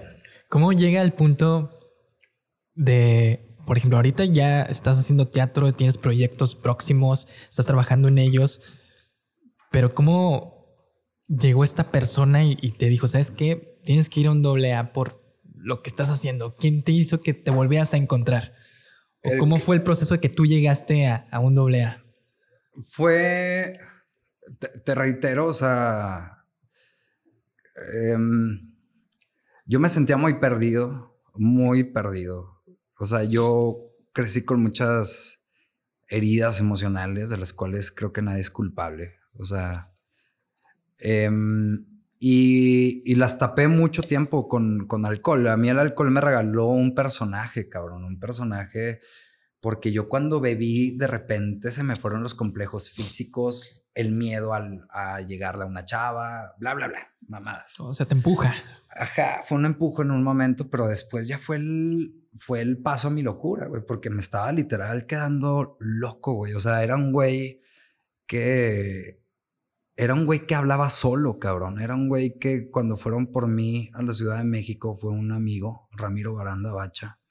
Este fue por mí a la Ciudad de México y él fue el que me dijo, cabrón, te estás muriendo y tú sabes que te estás muriendo, güey. Te estás quedando loco, güey. Tienes 50 mil tics nerviosos. Habla solo, güey. Hay un lugar donde te pueden ayudar, cabrón. Y la neta, güey, es que yo no tenía la humildad para pedir ayuda, pero esas pinches palabras hijo de su puta madre, güey, llegaron a mi corazón, güey. O sea, llegaron a que, güey, neta sí, cabrón. Neta sí, güey, ayúdame, güey. Y me llevó a, a, doble A. Yo mamando le digo American Airlines, este, pero me llegó a doble A y llegué ahí y de ahí ya ha venido todo un pinche proceso, porque tampoco es como que llegas a doble A y ya te curaste, ya eres un chingón y no, hombre, güey. No, te empiezas a topar con todas las cosas por las que te fugabas de la realidad bebiendo. Este, porque simplemente yo no quería enfrentar el mínimo pinche paso de poner un pie en la cama y levantarte. O sea, desde ahí ya era un pinche pedote. Este, y lo único que me motivaba era tomar o drogarme o cosas así. Entonces, llego a doble A y doble A me guía nuevamente a recuperar o a empezar más bien, ¿eh? a empezar mi carrera. Este, y me dijeron, vas a empezar desde abajo, güey, que te cuesten las cosas y que te cueste. Y fui botarga y fui extra y no me pagaban y fui árbol 2 y fui esto y lo otro. Este, y luego regresé a la Ciudad de México y empecé a chingarle y me empezaron a dar oportunidades, y empecé a hacer casting, empecé a tallerear y gente de Torreón empezó a creer en mí. Este, lo siempre lo digo, More Barrett, la directora del Teatro Nazas, fue una de las personas que desde el inicio creyó en mí. Este, me extendieron la mano, Connie Muskis, mucha gente, no, no, no quiero nombrarlos porque siempre se me pasa a alguien y me da pena, cabrón, este, pero es un chingo de gente la que a mí me ha ayudado, un chingo, güey. Y, y sí trato de tener precaución de que nunca se me olvide quién me ha ayudado. Y nunca, que nunca se me olvide quién me tuvo fe cuando no había nada, cuando se perdió todo, güey. Cuando llegaron los momentos de la, de te vas a quedar ciego, güey. Ese pedo fue un, ay, hijo de su puta madre, güey, ¿no, güey? Este, que no hubo mucha gente también que, que yo creía que iba a estar. Este, pero que eso vale madre, güey, pues tampoco tienen que estar a huevos, ¿sí me explico? O sea, pues así toca. Este, como yo tampoco he estado en muchos procesos que mucha gente quería contar conmigo y que no estuve, ¿no? Entonces, ándele, güey, ¿no? Pues pruébele. Sí, con el simple hecho de que esté una persona, ¿no? Sí. Ya creo que es suficiente. ¿Cuánto tiempo pasó para que tú pudieras ya estar bien y hacer lo que tú quieres? Te voy a ser muy honesto, siento que todavía no estoy bien, güey. O sea, Siento, siento que he llegado a, a, procesos donde siento que estoy poca madre y de repente pasa algo que dices, verga, güey, no mames, verga, la cagué, güey. Chingado, otra vez, empezar. Y, creo que esa ha sido como parte de, de la vida, ¿sí me explico? Cuando abrí Rocket Brothers dije, no mames, ya chingué, güey, ya tengo un, otro sueño, ¿no? Un café. Y luego cuando quebró, dije, chinga, güey, ¿ahora cómo lo voy a hacer? Cuando quebró Rocket Brothers, yo lloré en el Rocket Brothers. O sea, fue como chingada madre, me costó un chingo levantarlo, güey. Me costó hambre, güey. Me costó no fumar, güey. Me costó no traer para comer, güey. Me costó un chingo, cabrón, caminar con frío, güey. Y ya se va a cerrar, cabrón, ¿no? Este, y luego después tuve un bar, este, que, que lo vendimos el año pasado. Eh, y, ha sido de que puta madre otra vez. Y hace poco me volví a quedar sin nada, güey. Literal, sin nada. Sin un pinche centavo, güey. Hace poco tiempo, muy poco tiempo, siento que Dios me recordó de dónde vengo y lo que es no tener ni madres. Este, la desesperación, güey, la desesperanza de, de, sentir verga que voy a hacer, güey. No traigo ni para comer, cabrón. No traigo ni para esto, güey. Pero, pinche madre, güey. Neta, yo sí tengo una bendición bien cabrona, güey, que a mí, güey, mi grupo doble A no me deja solo nunca, güey. Y esos güeyes a mí me quisieron desde antes que yo tuviera una obra de teatro. Esos güeyes a mí me quisieron cuando yo llegué hablando solo, güey, desconectado de la pinche realidad, güey. Entonces, esos vatos que, digo vatos que, o sea, son personas, son mujeres también. Ok. Este, me aceptaron todo pinche carente, güey, todo loco, todo hablando solo, güey. Entonces, y me han aceptado con y sin. ¿Sí me explico? Les vale madre si yo lleno un teatro o no lleno nada. Eres una persona. Eres una persona más, por esos anónimos Aquí no importa tu apellido, ni quién seas, ni qué tengas, güey. Esos valores de la vida, güey, te voy a ser honesto que yo anhelaba crecer en un mundo que así fuera. Y yo siento que probablemente tuve que pasar por todo el pinche infierno de drogas y alcohol para que Dios me regalara la bendición de conocerlo. Como que fue, ¿quieres ese mundo? Hay que pagar este pinche boleto de dolor y de sufrimiento, güey, para que accedas a él, ¿no? Y, y sigo pagando boletos y sigo cagándola, cabrón, ¿no? No es que ahora sí me doy menos con el látigo del desprecio, güey, ¿no? decir, verga, güey, la volviste a cagar, güey, pero Dios te va a dar una nueva oportunidad para remediar. ¿Tu mundo en, en el alcohol y eso cuánto tiempo duró hasta que llegara Bacha? Em, yo empecé a tomar a los 12 años, güey. O sea, empezaste bien joven. Sí, bien chavillo. Este, llegué a los 20. Ocho años. A los 20 años. Sí, ya tengo más sobrio que, que lo que duré bebiendo. El peor es que a mí me dijeron que el alcoholismo era una enfermedad progresiva, incurable y mortal, que así lo diagnosticaba la Organización Mundial de la Salud. La neta, cuando me dijeron eso, dije, no seas mamón, neta. Este. Y estos años, porque de repente piensa la gente que por estar en doble A ya tienes que ser perfecto, güey. No, estos años son de han sido de un conocimiento muy cabrón y de voltear a ver a un Abraham bien carente, güey, bien carente y decir, cabrón, no mames, neta, neta, neta, estoy, o sea, neta, güey, necesitaba tanto por esto drogarme, güey. Este, y abrazar eso, güey, o sea. Si abrazas tu pasado ahorita. Muy, mucho. Muy cabrón, y antes no lo rechazaba mucho, güey, porque yo quería ser perfecto. Hay, Pinche ego, güey. ¿Cómo, güey? Hay dos tipos de personas al momento que dices, bueno, que, que, dices pasado. El pasado, mucha gente no lo quiere ni siquiera pues, voltear a verlo por la cuestión de que ya no quiero ser esa persona. Y simplemente otras personas dicen, quiero voltear para ver todo lo que he, he avanzado. Y existe entre esas dos, ese, ese balance. ¿Cuál crees que seas de esas dos personas? Eh, creo que he sido las dos. O sea, creo que hubo un momento en mi vida donde yo dije, el pasado chingó a su madre, tan tan. Pero me di cuenta que mi vida era círculos como de espiral y que seguía viviendo las mismas experiencias o experimentando las mismas emociones que experimenté en mi niñez adolecida. Ahí es cuando dije, tienes que voltear a ver tu pasado a huevo, güey, si no quieres seguir repitiendo lo mismo. Los mismos patrones. Exactamente. Y es un constante que es algo que sigo haciendo hasta el día de hoy, ¿no? O sea, por eso te digo, pues no, no es algo que se cure, no, es algo que sigo haciendo el día de hoy que digo, ay, cabrón, ¿no? Cada vez me acuerdo más de pedos de mi niñez que yo la neta no me acordaba, güey, estaban bloqueados y que digo, güey, cabrón, estás, güey, estás experimentando esto que viviste a esta edad de tu tal experiencia, que esto, puta, güey, gracias a Dios por verlo, gracias a Dios por esto. Este, y, y duele mucho, ¿no? Pero te lo dicen, güey, tu mayor tesoro es tu historia. Porque trae lágrimas, trae dolores, güey, trae cosas que pensaste que nunca le ibas a contar a nadie en tu vida, güey, cosas bien pesadas, güey, cosas muy íntimas.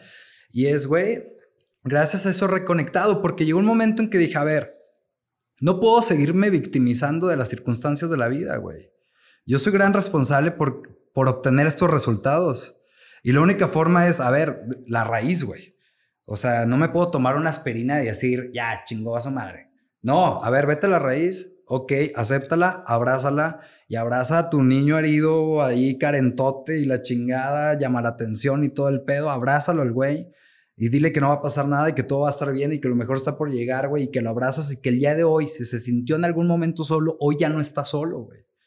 ¿No? Y naturalmente para mí ha sido la gran bendición del mundo creer en Dios, güey. O sea, decir, cabrón, cuando te sientes solo, cuando te sientes desolado, cuando sientes que ya no te salió absolutamente nada, cuando ya no ves a nadie a tu alrededor, literal, güey, o te mueres o crees en Dios, güey. No tienes de otra. Bueno, al menos yo no se me ocurrió otra. Y fue, Dios mío, ayúdame, cabrón, ¿no, güey? Este, porque claro que he tenido pensamientos suicidas, claro que he tenido pensamientos catastróficos y que ya se acabó el mundo y que de repente despiertas y dices, güey, no, si hay, si hay un camino ahí que nos puede ayudar. Simplemente agradecer cada día, ¿no? Creo que cuando, cuando es la manera en que buscamos a Dios, así como tú dices, cuando estamos mal, pero cuando estamos bien, no, no lo hacemos. No. Y es lo mismo que pasa, lo que decíamos ahorita de, de los seres cercanos, ¿no? De, de, cuántas personas están contigo cuando estás mal y cuánto, cuando están bien. Sí, y que, que, también eso te da, o sea, eso yo lo vi, o sea, cuando yo empecé a tener este pedo de mi ceguera fue como un, me di cuenta que, que tenía amigas y amigos que me acompañaban, pero llegó un momento en que también tuve que ser consciente que iba a estar mi familia sí, porque mi familia ha estado siempre, pero que de alguna otra forma iba a estar solo en el proceso también y que iba a estar solo y que de alguna otra forma mis amigos no iban a dejar a su familia para ayudarme, cabrón. O sea, entonces fue una verga. Esto a mí me ayudó mucho, ¿no? Porque claro que te preguntas, es que ¿por qué chingados Dios me manda esto? Es que ¿por qué me mandó estar ciego? Y está bien chingón esto que me dijo una vez un amigo que me dijo, ¿y por qué no, güey? Pues, ¿qué, ¿quién eres o qué, güey? ¿O qué, qué tienes tú de especial para que Dios no te mande eso? O el universo, en quien tú creas. Yo, ver, pues sí, sí es cierto, güey. O sea, sí es cierto, güey. Pues, pues, ¿y por qué no? ¿Y por qué no me va a quedar ciego, güey? ¿Y por qué no esto, güey? ¿Y, y, y por qué no voy a sacar algo emocionalmente de mí adelante de esta ceguera? Este, de esta ceguera física, ¿no? Este, y, y cabrón, todo el tiempo cargado, te la has pasado en los escenarios, viviendo de, de los aplausos, de, de esos temas y tienes una enfermedad que te está conduciendo a la ceguera en donde un día no vas a ver, naturalmente te invita a fijarte en el interior de tu persona y naturalmente en el interior de los otros seres humanos. Y darme cuenta que si un ser humano tiene este tipo de conductas, no son personales conmigo, güey. Trae una historia, trae un performance, trae un tema emocional al final de cuentas. Entonces creo que esto de tomarme las cosas tan personales también hablaba mucho de mi ego, güey. Decir, como si fueras tan importante. Pues no, no, trae su performance, trae sus pedos, güey, trae sus emociones.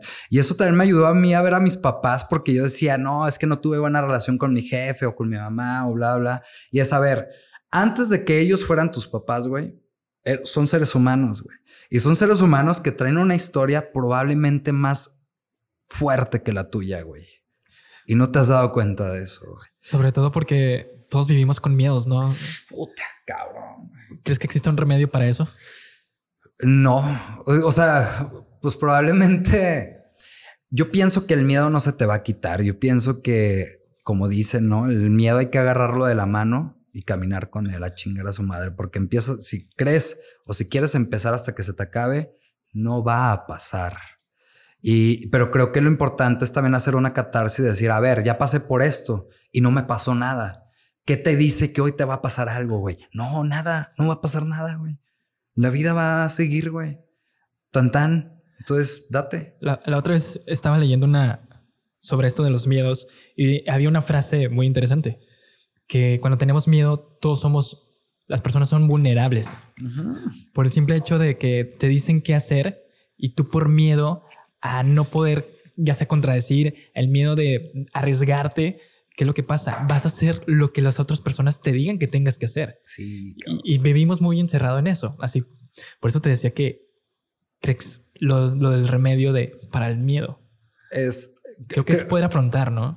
Y creo que nuevamente es tocar un fondo, güey, porque viviendo de esa forma yo lo hice y probablemente lo sigo haciendo, ¿eh? No probablemente, claro que lo sigo haciendo, me apendejo y lo sigo haciendo. De, de tratar de vivir para buscar la aceptación en otro ser humano o la aprobación. Es una cárcel encabronante del alma, güey. Este, tratar de vivir, de abandonarte para que otro ser humano te aprecie, es una cárcel bien cabrona, güey. Este, porque no te da libertad de ser tú mismo, güey. De expresar, o sea, deja tú de expresarte, de ser tú, de ser como eres, güey. O sea, no, y puta, güey, o sea, creo que te cansas de eso y es cuando dices, ya, güey, ya, sabes que pues si no me quieres, pues ya no hay pedo, güey, pero ya no puedo vivir así, güey. Ya, yo tengo que seguir lo mío, tengo que estar en libertad, güey, porque desde muy morrillo empecé a actuar en base a lo que yo creía que la gente quería de mí, güey. Desde muy morrito, güey, empecé a querer ser el bufón, güey, y contar chistes para que me aceptaran, cabrón, aunque por dentro me estuviera llevando la chingada y trajera un chingo de lágrimas reprimidas, güey. Ya no, güey. No, sí lloro. Sí soy vulnerable, güey. Soy bien pinche llorón, güey. Soy bien pinche sensible y soy bien culo, güey. Ni pedo, güey. Qué rico, güey. Qué liberador, güey. Quitarte esa pinche máscara del hombre todopoderoso que tú puedes y que tú es tú. No, no, no, no hay. Aquí no es, güey. O sea, por aquí no es. Aquí hay un pinche humano roto que ahí le trata de echar acción a sus defectos, güey. Que trata de mejorar continuamente y a toda madre. Tan, tan, güey. Este, y un pinche vato también bien loco, güey lado oscuro y lado iluminado, güey. Es como hablábamos de las máscaras ahorita, que siempre ponemos un papel diferente a lo que queremos que las personas vean de nosotros y a cuando estamos en nuestra casa o cuando estamos un poco más vulnerables, ¿no? Que, que sabemos que pues así no es el tema. Y que eso creo que yo que es lo chingón de la familia o de la casa o de una pareja, güey. Cuando te puedes mostrar vulnerable sin juicio, güey. Cuando puedes decir, aquí puedo ser vulnerable ser vulnerable en el mundo está cabrón, güey. Pero creo que si llegas a tener un espacio seguro de vulnerabilidad, lo tienes todo en la vida. Y a veces no logramos apreciar eso, que es un pinche tesorazo, que yo contigo puedo llorar y, no, y no por eso voy a tener miedo a que me vas a juzgar, juzgar o vas a pensar algo de mí. No, pues soy un humano, güey. ¿no? Pues también hago popó, o sea, todo como ser humano, este, y, tú también. Y, y, creo que eso es lo chingón de los vínculos, güey, la vulnerabilidad. La otra vez lo escuchaba en un podcast que es, lo chingón es que siendo vulnerable, yo te estoy dando todas las herramientas para que me rompas la madre. Exacto. Y el amor creo que tiene que ver con eso, güey. Que tú no uses esas herramientas para romperme la madre, habla de que me amas y que yo no las use para romperte tu madre, habla de que te amo. Sí, porque te están conociendo todo de ti y tú conoces todo de esa persona. Eso es una chulada, cabrón. Eso es una chulada, güey, porque de repente, pues, pues no, no, al contrario, no, ah, ya sé por dónde pegarle este güey o, X y tas, ¿no? Y es, no, güey. Y, y creo que eso es lo chingón de la familia o de la gente o de los amigos o de las amigas o de todo el mundo que, que realmente te acepte tal cual eres, güey, ¿no? Este, porque yo sí me di cuenta hace tiempo que aceptando los defectos de otro ser humano me acercaba más a aceptar los míos, güey. Y, y eso es un tesoro bien chingón, güey. ¿Cuál ha sido el papel más difícil que has interpretado? En teatro en mi vida En general. El, el papel que más me ha costado a mí interpretar ha sido el de ser un güey con debilidad visual, con baja visión, aparentando que ve bien. Ese hasta hoy me sigue costando, me ha salido muy pinche caro. Este, me ha costado mucho trabajo doblar las manos ante la enfermedad y decir necesito un bastón, güey. Este, romper todos los esquemas o paradigmas del ego, güey, de cómo me va a ver la gente, de romper los paradigmas que un bastón me va a hacer ver débil de alguna u otra forma. Este, y agarrar todo lo contrario de decir, no, cabrón, no, tienes cosas que hacer con esto. Yo sí creo en eso, la neta. Puedo sonar muy romántico, pero sí creo que si Dios me está mandando esto es para hacer algo con ello y hacer algo chingón y hacer algo poca madre y tratar de tener una vida digna con esto, ¿no? Un mejor vivir, más que una vida digna, un mejor vivir. Este, y que hay personas como yo y hay personas que nacieron ciegas y hay personas que no soy el único que pasa por esto, güey, pero creo que es lo que más me ha costado, güey, aparentar, aparentar, güey. Este, este, platicaba yo que en Medellín me tocó salir eh, solo y me tropecé a la chingada, güey, y en Medellín oscurece bien temprano, cabrón. Entonces me paniqué todo, me sentí muy frustrado, güey. Porque creo que es una de las cosas que dije, ver, o sea, no mames, güey. Voy a necesitar siempre que alguien me acompañe, güey. Este, y, fue como un, hablé con un amigo y me dijo, güey, necesitas usar el bastón, cabrón. Y regresando, yo regresé el 14 de octubre a, México y el 15 de octubre cumplí años y me regalaron un bastón. Y... ¿Cómo lo sentiste cuando te dieron un bastón? Puta, güey, pues de la chingada. O sea, de la chingada en el aspecto de puta madre, güey. Lo necesito, lo quiero, lo necesito, pero no lo quiero. Este, y, empezó ahí otro pinche proceso espantosísimo que estuvo ahí una, una, una eh, excelente amiga ahí conmigo acompañándome en ese proceso, aguantando mis crisis de la chingada. Este, y cabrón, o sea, fue un tema que me, me ha costado hasta hoy. Después ese bastón, dije, bueno, güey, ya, mínimo si vas a usar un bastón, métele ahí estilo, y es justamente cuando se lo, se lo doy a Annie, Bretado, este, a que le haga ahí unos diseños, que lo pimpee acá chingón. Y Annie, Bretado y Pato Venegas me, me regalaron ese diseño, bien chingoncísimo. Lo usé en un evento artístico, cultural que hubo aquí en La Laguna. Este, no recuerdo el nombre. Fue un evento bien chingón. Pero llegó la gente y me preguntaba, güey, este, ¿qué pedo? ¿Estás haciendo un performance? ¿O qué onda, güey? ¿Qué chingón que te vas a presentar aquí? Y yo, ver, este, no, no es un performance, güey, este, ay, cabrón, lo necesito, güey, no. Eh, me costó mucho trabajo. Salí de, ese evento, güey, y, guardé el pinche bastón. O sea, dije, neta, no estoy preparado emocionalmente para esto todavía, güey. Y empezó una crisis, güey, un pedo emocional de decir que ni me di cuenta, o sea, como un, hueco aquí en el pecho de, puta madre, güey, viene esto, viene esto, viene a usar un bastón, güey, este, ¿cómo te van a ver nuevamente? ¿Te aceptarán? ¿Te verán con lástima? ¿Te verán bien? ¿Cómo será?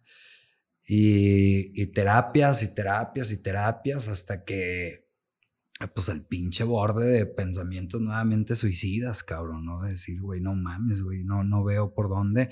Y justo a esto vino que se me acabó la lana, güey, se me acabó la chamba, se me acabó todo, güey. Entonces fue como... O sea, ¿te empezaron a cerrar puertas o tú solo te las cerraste? No, no, no, pues creo que vino una, una enseñanza chingona, güey, este, porque yo me estaba identificando mucho nuevamente desde el ego desde el tener. Ok. Este. Y fue un. Verga, me quedé sin un varo, güey. Literal. Este. Y todos los proyectos que yo tenía profesionales en ese momento se cerraron, güey. Todos. Y sí llegó ese día donde ya no vi la luz y, y, y pues a nada, güey, a nada, atentar contra mi vida, cabrón, ¿no, güey? Este, y gracias a Dios hubieron ahí unas personas, güey, que, que son las personas que yo menos esperaría que hubieran estado ahí, güey. Rarísimo eso, güey. Unos compañeros de, y compañeras de doble A. Este, somos un chingo en el grupo, somos 400, güey. Entonces no, no, te llevas con todos. Sí, sí. Bueno, yo sí me llevaba con ellos, pero no eran de mi círculo más íntimo y llegaron a mi casa, cabrón. Y fueron por mí, me dijeron, no te vas a quedar ciego, cabrón. Ten fe, güey. Ten fe en Dios que no te vas a quedar ciego y que esto va a pasar y que Dios te va a ayudar. Te reitero, me quedé sin un peso, güey, pero nunca me quedé sin comer. Nunca. Porque yo empecé a tener mucho miedo este, de que la gente no me aceptara si me quedaba sin nada nuevamente. Y fue como un, güey, espérame, espérame, güey, pues eso no eres tú, güey.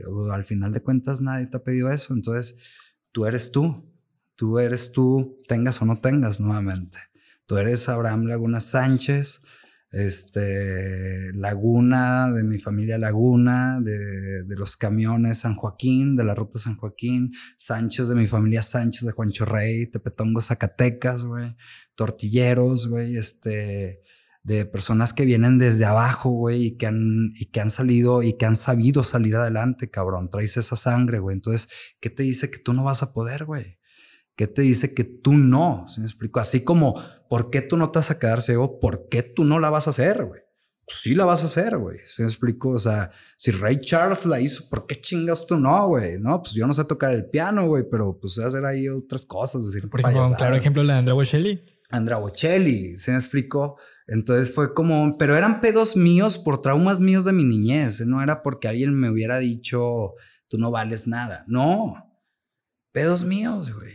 Entonces era como, güey, wow, güey, este, yo soy este, tenga o no tenga, yo valgo lo mismo, tenga o no tenga, ande en un coche de lujo o ande en camión, he andado en las dos, este, coma atún o sopa maruchan y o coma en el restaurante más caro de Torreón. Soy el mismo güey. A mí no me da, o sea, fue una invitación total a deja de identificarte con lo externo, cabrón. Te estás quedando ciego, güey. Entiende.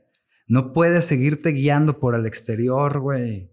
Eso se diluye, eso se acaba, eso se va, eso no prevalece, güey. El interior es lo que está. ¿Cómo alimentas tu interior? ¿Cómo te alimentas de cosas positivas, güey? ¿Cómo alimentas y cómo le tratas de sacar a cada persona su lado más positivo y amar su lado negativo? Porque te reitero, amando el lado, el lado negativo de otro ser humano me ayuda a amar más el mío, que es el que siempre rechacé, güey. Sí. Que es el que siempre dije, no, no, qué pena que se den cuenta que esto, qué pena que lo otro, güey, qué pena esto, güey cabrón, güey, pues no eres diferente a los demás, güey. Sobre todo que juega mucho el papel de la mente. O sea, simplemente la mente es el que te dice si estás bien o estás mal. O si estás motivado. Tú eres tu única motivación. Sí. Puedes tener a, todo a todas las personas que tú quieras, pero si tú no estás bien contigo mismo, nunca vas a estar bien porque el problema es que tú eres el único que te puede levantar. O sea, las personas siempre va a estar ese apoyo, personas cercanas, personas, por ejemplo, en tu caso, personas que tú no creías, ahí estuvieron. Sí, muy cabrón, muy cabrón. Y personas que, que realmente fue, vente, vamos de la mano otra vez, y vente y reza y, y esto y el otro, o sea, lo mejor está por llegar, güey. Me decían frases bien chingonas que dicen cuando, cuando Dios te quita algo no es porque te va a dar menos de lo que te quitó este, y es real, cabrón, ¿no? Y de repente se empezó a... Justo viene este rollo que pasó año nuevo con, con tu familia, con la familia de Pato y de Ani. Este, eh, mi, mi jefa andaba en Estados Unidos, mis hermanos aquí estaban con sus parejas y fue, Pato me, me invitó y me dijo, güey, estás contemplado para la cena yo no quería ir, me daba pena, así como que van a decir ese pinche solo que, güey, no tiene con quién pasarla. este, Y luego le dije a Pato, le dije, ¿sabes qué, güey? No, no voy a ir. Y luego me arrepentí, le dije, sí. Y me dice, cabrón, me hubiera enojado mucho contigo, güey, por lo que vas a ver llegando a la fiesta, güey. Entonces tenían un plato con mi nombre, vaso con mi nombre, todo personalizado. Puta madre, güey. Las cosas que realmente valen la pena en esta vida no son cosas, güey. Las cosas que realmente están chingonas, te lo juro que no se ven con los ojos, güey. No se ven. Se sienten, se perciben con el pinche corazón, con el alma, güey. O sea, son cosas que a mí se van a quedar todo el tiempo como todas las personas que han estado en mis crisis, como también en mis tiempos chingones, porque pues claro que también ha habido tiempos poca madre y que también esas personas han estado tanto en los momentos ojetes, como en los momentos chingones, como en los momentos neutros, como en los momentos neta. Yo sueno loco, güey, a veces, güey, pero digo, los amo, güey. Yo antes no le podía decir a nadie te amo, güey. No me salía. Y hoy cada que puedo le digo a alguien, te amo, cabrón, te amo, güey. Un chingo de gracias, güey, neta, güey. Este... Porque pues yo no sé si mañana voy a despertar, güey. O cuando va mi jefa, que, tiene su edad ya, este, le digo, jefa, te amo un chingo, güey, ¿no?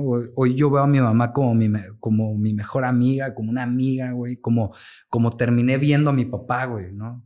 Más que como papá, fue como un pinche compota, güey. Pinche amigote, güey leal, cabrón, ¿no, güey? Este, a mis hermanos, a, a, Fernando, a Perla, a Gloria, son mis hermanas y, mi hermano, güey, que son gente, güey, que me ama un chingo, güey.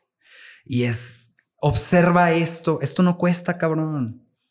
Esto no cuesta, esto no, no, no necesitas tener nada, güey. Como un abrazo, como un te quiero un chingo, como estar para alguien cuando te dice me está llevando la chingada, güey. Y claro que lo primero que quieres hacer, no mames, güey, yo ando toda madre, no me vengas con tus pedos. No, güey, ven, porque a mí no me dejaron solo, cabrón. Eso creo que es lo importante. Sobre todo, como tú dices, no hay nada, este, dinero del mundo que, que el amor. O sea, el amor, o sea, cómo te cogen las personas de, ¿sabes qué? Ya estás contemplado para esto, cómo te reciben. Porque siempre, por ejemplo, en este caso que, que fuiste con mi familia, sobre todo que estabas contemplado para esto. Muy cabrón, güey. Sin que tú, tú ya rechazando por, por X razón, pero tú dices, no te lo imaginas. O sea, y sin saber que era tu familia. la neta, güey. Este, no te lo imaginas. Y tanto la familia de Pato como tu familia. Hombre, güey, los amé, güey, ¿no? A la hermana de Annie, güey, tiene un ambiente, güey. Este, Vanessa. Ajá, estaba Scar, que a ella sí la conozco porque están hace teatro. Es mi hermana. Ah, neta. ok, no sabía. Ah, bueno, ahí sí la conocía, ¿no? Este, por el teatro. Entonces, ahí ya fue. Pero, güey, voy a esto, güey. Yo no veo bien. Entonces, al inicio no la había visto. Y era, ay, ah, ok, ya sentí que, ah, ok, ya conozco a alguien más, ya conozco a alguien más. Porque sientes o sentía como cuando estás en una escuela nueva, ¿no? Que dices, ay, güey. Estás nervioso, ¿no? Mi idea, te lo confieso, ¿eh? Mi idea era ir 15 minutos e irme. Presencia y adiós. No, man, me quedé creo a las 3 de la mañana, cante y cante. Y, cosas bien bonitas, cabrón, que yo me pongo eso en la mente, güey. O sea, cuando estoy enojado, cuando tengo diferencias con alguien, amigos, amigas, lo que se llame, digo, a ver, güey, supongamos que te estás muriendo, cabrón. Supongamos que te estás muriendo. Neta, te vas a ir con ese pinche coraje, con tu pinche orgullo. Neta, Abraham. Neta, güey.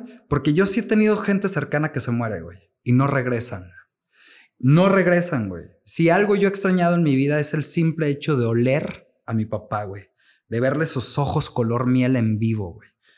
No regresan. Entonces, eh, neta, esa... Y, y, hablo de mi papá porque fue la mayor enseñanza porque es con quien yo peor estuve en mi vida, en algún momento de mi vida. Entonces, ese cabrón de eso se convirtió mi mejor amigo. Y sí se lo debo a doble A y lo tengo que, que, reconocer. Eso yo se lo debo a Dios y a doble A.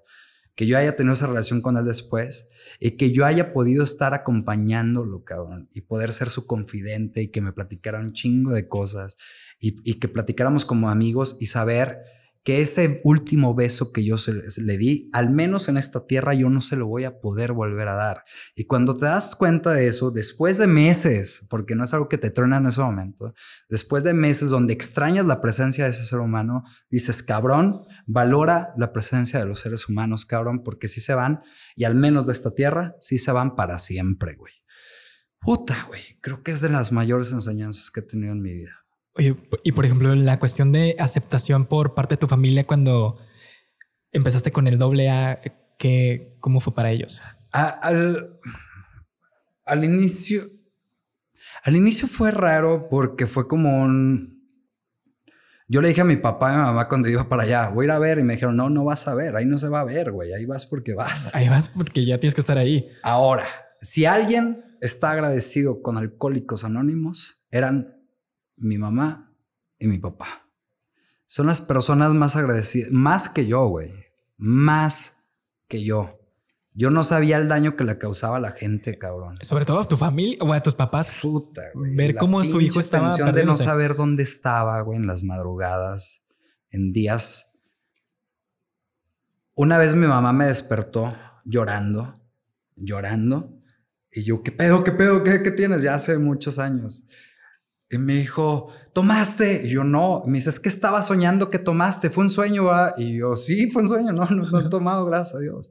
Me dijo, por el amor de Dios, hijo, nunca vuelvas a beber, cabrón. Por favor, güey, nunca dejes a tus compañeros. Y yo ahí me di cuenta del poder de AA. Y hubo otra ocasión que ya estaba mi papá muy enfermo.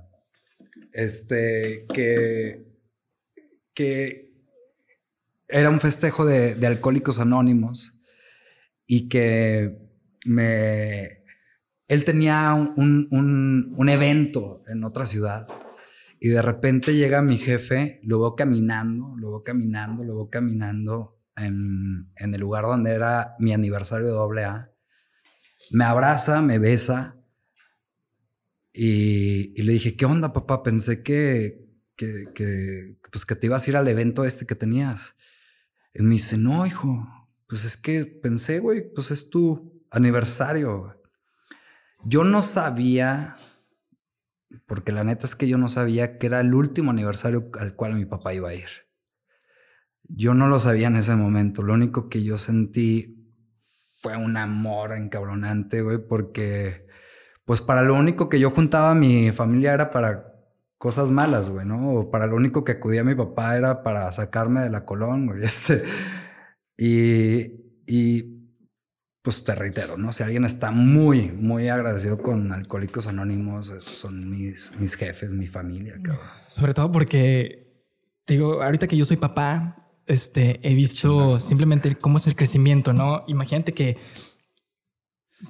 todos tenemos miedo al, al, bueno, nuestros papás tuvieron miedo al ser papás y no ser el mejor papá o la mejor mamá del mundo y ver que lo que tú ibas trabajando para que tu hijo fuera por el buen camino se iba perdiendo. Imagínate cómo se sintieron al momento que tú regresas y vas por ese camino que ellos querían. ¿Cómo se sintieron?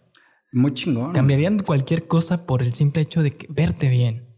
Sí, sí lo veo en sus ojos y sí lo vi en los ojos de mi, de mi papá, en los ojos de mi madre, y lo sigo viendo. O sea, para ella Alcohólicos Anónimos le, le regresó a su hijo, pues, ¿no? Este yo viví un poquito al revés, o sea, en mi niñez y en mi juventud casi no estuve en casa. Este, hoy pues he recuperado, gracias a Dios y a doble a eso, ¿no? Esa bendición de convivir, de saber cómo son. Yo no tengo hijos, pero tengo la bendición de tener unas sobrinas y unos sobrinos hermosos, cabrón, y es puta, güey, qué, pues qué chingonería, güey, qué, qué bonito, güey, estas presencias tan chidas este, que eso te ayuda mucho también a que el diario vivir, lo pesado que es a veces la vida, el mundo, se vuelva más ligero, pues. Y tener una motivación. Sí, sí, sí, sí. Yo en algún momento tuve la experiencia de, de perder a un hijo hace años, pero yo sí sé que la motivación o lo que yo sentí cuando me dijeron que iba a ser papá, aparte de un chingo de miedo, este, yo sentí un motor en mi corazón que puta madre, güey. Nunca lo había sentido. Yo nunca había sentido eso. O sea, era un motor, güey, que era madres, güey. Verga, güey, tengo por quién vivir, cabrón. Y eso yo nunca lo había experimentado, esta poca madre. Este, ya no, no sé si yo vaya a tener hijos, ¿no? Este, tengo una enfermedad que es hereditaria, que es genética, entonces los doctores me han invitado mucho a reflexionar sobre el tema de que si yo veo prudente tener hijos o no, ¿no? Este, pero digo, pues bueno, si no tienes hijos ya serás ahí el tío chingón y si la tecnología avanza y, y sale todo positivo, pues bueno, tienes hijos, no pasa nada. ¿Quién crees que ahorita sea tu motivación a lo que haces? Mi motivación en lo que yo hago es Abraham de cinco años. Ese güey es mi motivación hoy.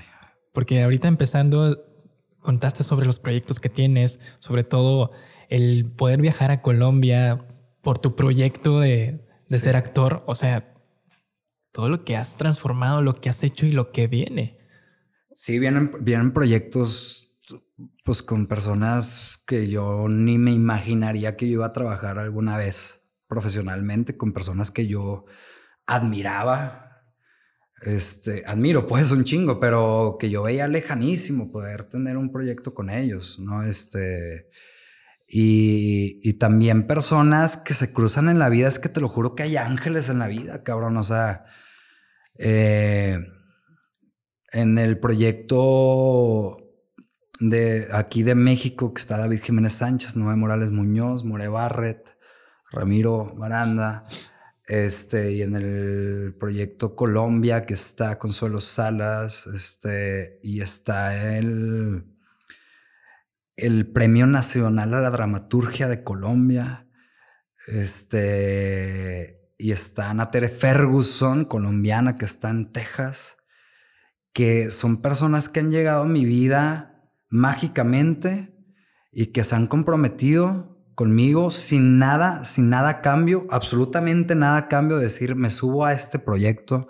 Este, los dos proyectos son sobre la ceguera, totalmente. Este, y, y decir, vamos a hacerlo y vamos a hacerlo chingón. Y, y, que espero en Dios que se logren levantar esos proyectos, ¿no? Este, y, y echarle toda la acción, ¿no? Pues naturalmente se requiere dinero, quien guste apoyar, por favor, apoye. este, pero que se requiere, pues, ¿qué es eso, no? Este, en, este Festival Internacional de Manizales, Colombia, en octubre de, este año pasado, eh, abrí el tema de la ceguera y se me abrió un mundo sobre las artes este, en la discapacidad. Este, y es un mundo, wow, ¿no? Este, impresionante que yo desconocía.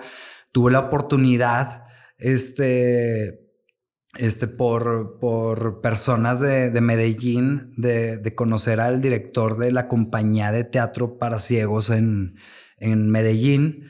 Eh, y, y, yo le decía a él, él, es una persona que no es ciega. Este, y yo le decía, yo te admiro mucho porque tú estás en un proyecto de inclusión este, hacia las, a las personas con discapacidad es por el simple hecho y amor que tienes de hacerlo. Le dijo, yo soy honesto, yo estoy aquí porque me estoy quedando ciego y porque las circunstancias de la vida me han puesto aquí y porque sé que hay mucho que hacer, ¿no? Porque yo pienso que todos los seres humanos nos merecemos cumplir nuestros sueños de cuando teníamos cinco años. ¿Desde los cinco años tenías esa, esa meta? Cuando yo era cinco años, yo escuchaba mucha música con audífonos. Cuando yo era cinco años, desde los cinco años yo quería vivir en un mundo que no fuera este, honestamente. Y, y me ponía los audífonos, escuchaba mucho la canción de Pretty Woman de Roy Orbison. Este, y soñaba con un mundo donde se vale soñar, güey, donde se vale cumplir los anhelos y donde se vale no tener miedo, porque yo desde niño tenía un chingo de miedo. Este, desde niño yo conocí lo que era el insomnio, no poder dormir en las noches, cabrón, ¿no, güey? Que cualquier persona te puede decir, hombre, pues ya duérmete, cabrón, güey. Tengo una pinche mente, tan acelerada que al menos tiene un lado positivo que es en lo creativo, güey. Pero fuera de eso, este, ha sido un tema. Ahora, lo chingón eh, es que al hablar de esto, pues te das cuenta que hay un chingo de gente como tú. Entonces eso está poca madre, güey, porque dices a huevo, güey. Pues si tú puedes, yo puedo. Y si yo puedo, tú puedes. Y si podemos todos juntos, está chingón. ¿Y a poco tú no tenías el sueño de cantar? ¿Y tú no tenías el anhelo de actuar, de hacer esto, de hacer lo otro, güey? ¿A poco tú no tienes el sueño? Yo pienso, güey, a mí me mama hoy ir a, a conciertos, güey. Este... y no he ido solo. El primero que fui al Pal Norte, güey fue una experiencia bien chingona, güey, porque fui con una persona que yo quiero un chingo, güey, este, y me ayudó a meterme por todos los pinches lados, güey, no mames. Yo sé que sin esa persona yo, yo no hubiera vivido un Pal Norte como lo viví, lo sé, güey. Y yo sé que Dios la puso ahí por eso. O sea, neta, fue una cosa chingoncísima. Y luego fui a otro festival y luego tengo un amigo, mi pinche querido Edgar Macea, que, que él produce. Este, es un chingón el cabrón. Y y este güey también me invitó a su, a su festival que se llama Encabritados en Monterrey, un festival poca madre. Este, y digo, güey, ¿y a poco no hay más personas con, con discapacidad visual que anhelen estar en un concierto? Que anhelen estar en un festival, güey. Pues si alguien ya te echó la mano a ti, pues te toca echar la mano ahora a ti y viceversa, y hay que cumplir sueños y hay que viajar, cabrón. ¿A poco eres el único güey con discapacidad visual la única persona con una discapacidad visual que quiere conocer el mundo entero, que quiere ver una aurora boreal, que quiere ver amaneceres, atardeceres, anocheceres, eclipses, que quiere ver personas, cabrón, ¿no, güey? Porque de repente el pinche simple hecho de ver se vuelve un milagro, güey. Y eso no lo contemplamos. O sea, el simple hecho de ver los ojos de alguien se vuelve un pinche milagro, güey. Porque neta, no sabes cuándo va a ser la última vez que los vas a ver, güey. Entonces, te cambia este cotorreo, güey. Sí, sobre todo algo que dijiste, pues de esto se trata, ¿no? O sea, poder inspirar a las personas que pues tienen miedo, tienen miedo simplemente de seguir sus sueños, porque miedo a fracaso, que hemos hablado todo este, este episodio de, de esto, y simplemente es disfrutar lo que tienes, este, que todo, que puedes hacer las cosas, o sea, ¿Quién es el, que, el único que te pone la barrera? Tú mismo. Pues tú eres el que te limitas. O sea, yo, yo, te decía cuando antes de que se muriera mi jefe, cuando yo lo veía en su lecho de muerte, yo ya me había limitado solo a no volver a manejar en mi vida. Cuando lo vi muriéndose, dije, cabrón, tu papá está muriéndose, güey. Tú te estás quedando ciego, güey, pero, pero, pero puedes ver. O sea, pues maneja lo que puedas y con precaución. Bueno, de ahí ya vino, pero puta, me han dado unas regañadas y sé que no está bien, güey, y ya no lo voy a volver a hacer, lo prometo. Pero un día agarré la camioneta y me fui a Monterrey, güey. Y una de las ciudades para mí más complicadas ha sido Monterrey para manejar, está cabrón. Pues agarré la pinche camioneta y vámonos por la carretera nacional y luego me subí a un pinche bungee. No lo vuelvo a hacer en mi pinche vida, pero, pero ya tengo la experiencia. Y luego manejé y claro que me regañaban y claro que era cabrón, güey, güey, ahí voy. Tengo que volver. Si yo mamaba manejar en carretera, tengo que volverlo a hacer, güey. Discúlpenme, güey. Lo estoy haciendo, juro, con toda la precaución del mundo. Y si yo no lo pudiera hacer, no lo haría. Ojo, no lo hice solo, siempre iba alguien acompañándome, guiándome de para acá, para allá, para acá, para acá, para allá. Pero sé que es algo que no voy a volver a vivir en mi vida y que voy a extrañar como no tienes una idea, cabrón este, ir en carretera manejando, escuchando Pulse de Pink Floyd, o ir en carretera escuchando Ben Bomber,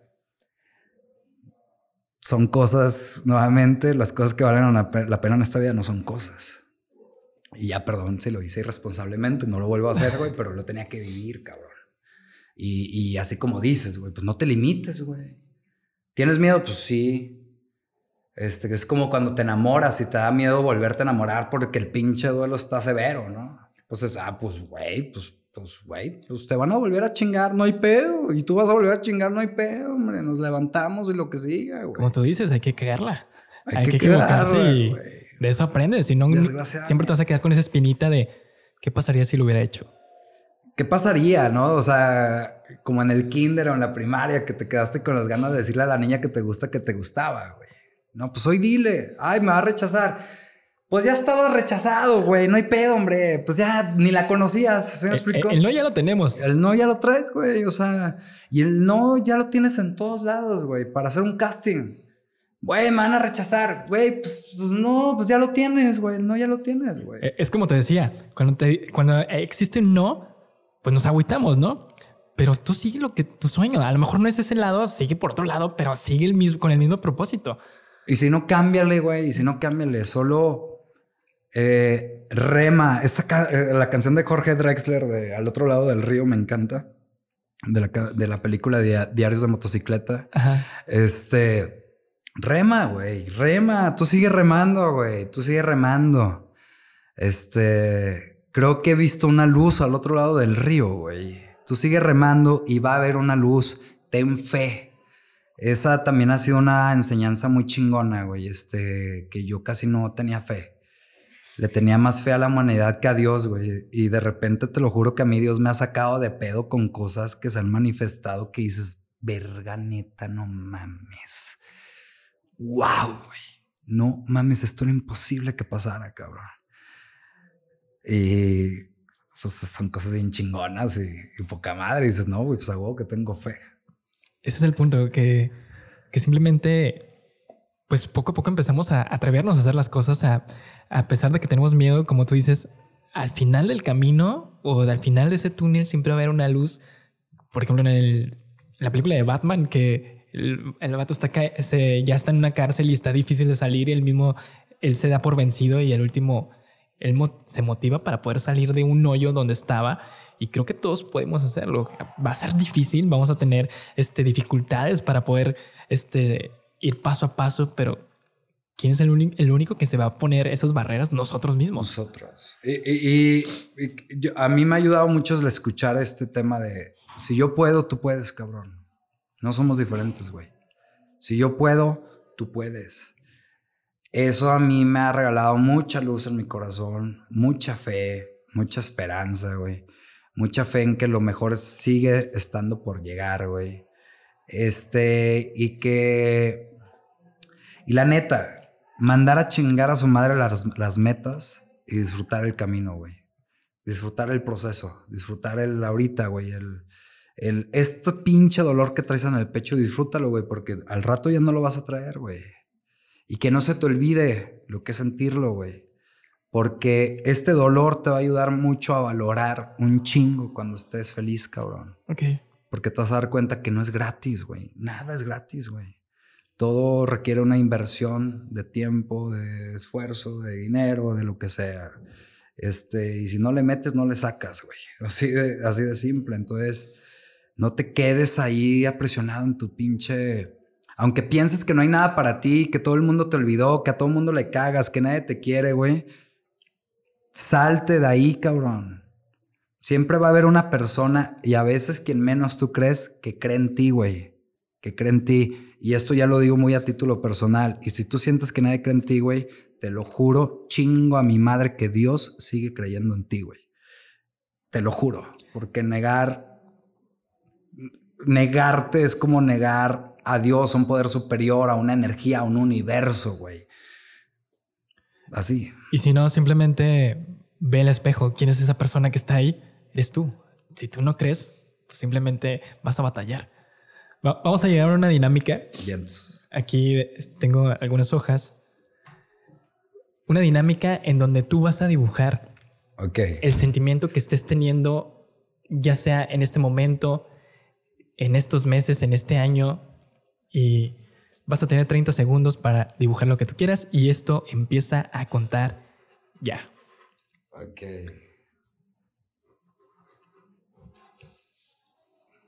Tienes 15 segundos. Lo primero que se te ocurre. Tienes 10 segundos. 5, 4, 3, 2 y 1. Si quieres mostrarlo, le vamos a dar un zoom y, de todos modos. Ok. Y, y para ti, ¿qué significado tiene? Eh, este dibujo, digo, un poquito más producido, que era una casa, un árbol, un columpio en el árbol, me hubiera faltado, y un lago, es la casa de mis sueños. Esa casa yo la anhelo desde que yo soy niño. Y me faltaría poner ahí a, a unas personas. Este. Eso es lo que, esto es lo que para mí realmente vale la pena en esta vida y es lo que más me ha costado en mi vida conservar, honestamente. Creo que lo demás, pues lo demás llega solo, güey. Lo demás, el dinero, el éxito, llega solo con esfuerzo, naturalmente, pero esto, el llegar a un espacio, güey, donde puedas ser tú, donde te amen con tus heridas, con tus virtudes, donde te reconozcas siendo tú mismo y a su vez reconocer al otro ser humano, güey. Puta madre, güey, eso es bien difícil de obtener en este mundo. Entonces creo que cuando lo tienes, güey, valóralo un chingo y aprécialo, güey, porque de eso sí hay bien poquito, la neta. Y pues básicamente esto es lo que has hablado todo el episodio. O sea, eh, ¿cómo sale esto? Pues es el inconsciente, ¿no? O sea, creo que es el sentir lo que tenemos en, este, lo que estamos haciendo en este momento y por eso nace esto. No importa que hayas dibujado, antes hacíamos otras dinámicas, te hubiera puesto a cantar, te hubiera puesto a hacer diferentes cosas y siempre íbamos a tener el mismo resultado porque es lo que estamos pasando por ese momento y sobre todo algo que tú dices muy importante, es muy difícil poder conseguir esto.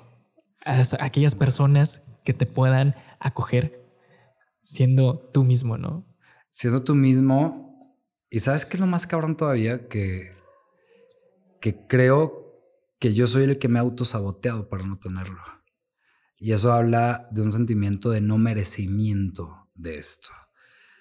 Y que eso lo he tratado de cambiar. Es decir, sí lo mereces, güey. Lo mereces tú y lo merece todo el mundo, güey. Güey, todos queremos ser felices, güey. Todos queremos estar alegres. Todos queremos amar y sentirnos amados.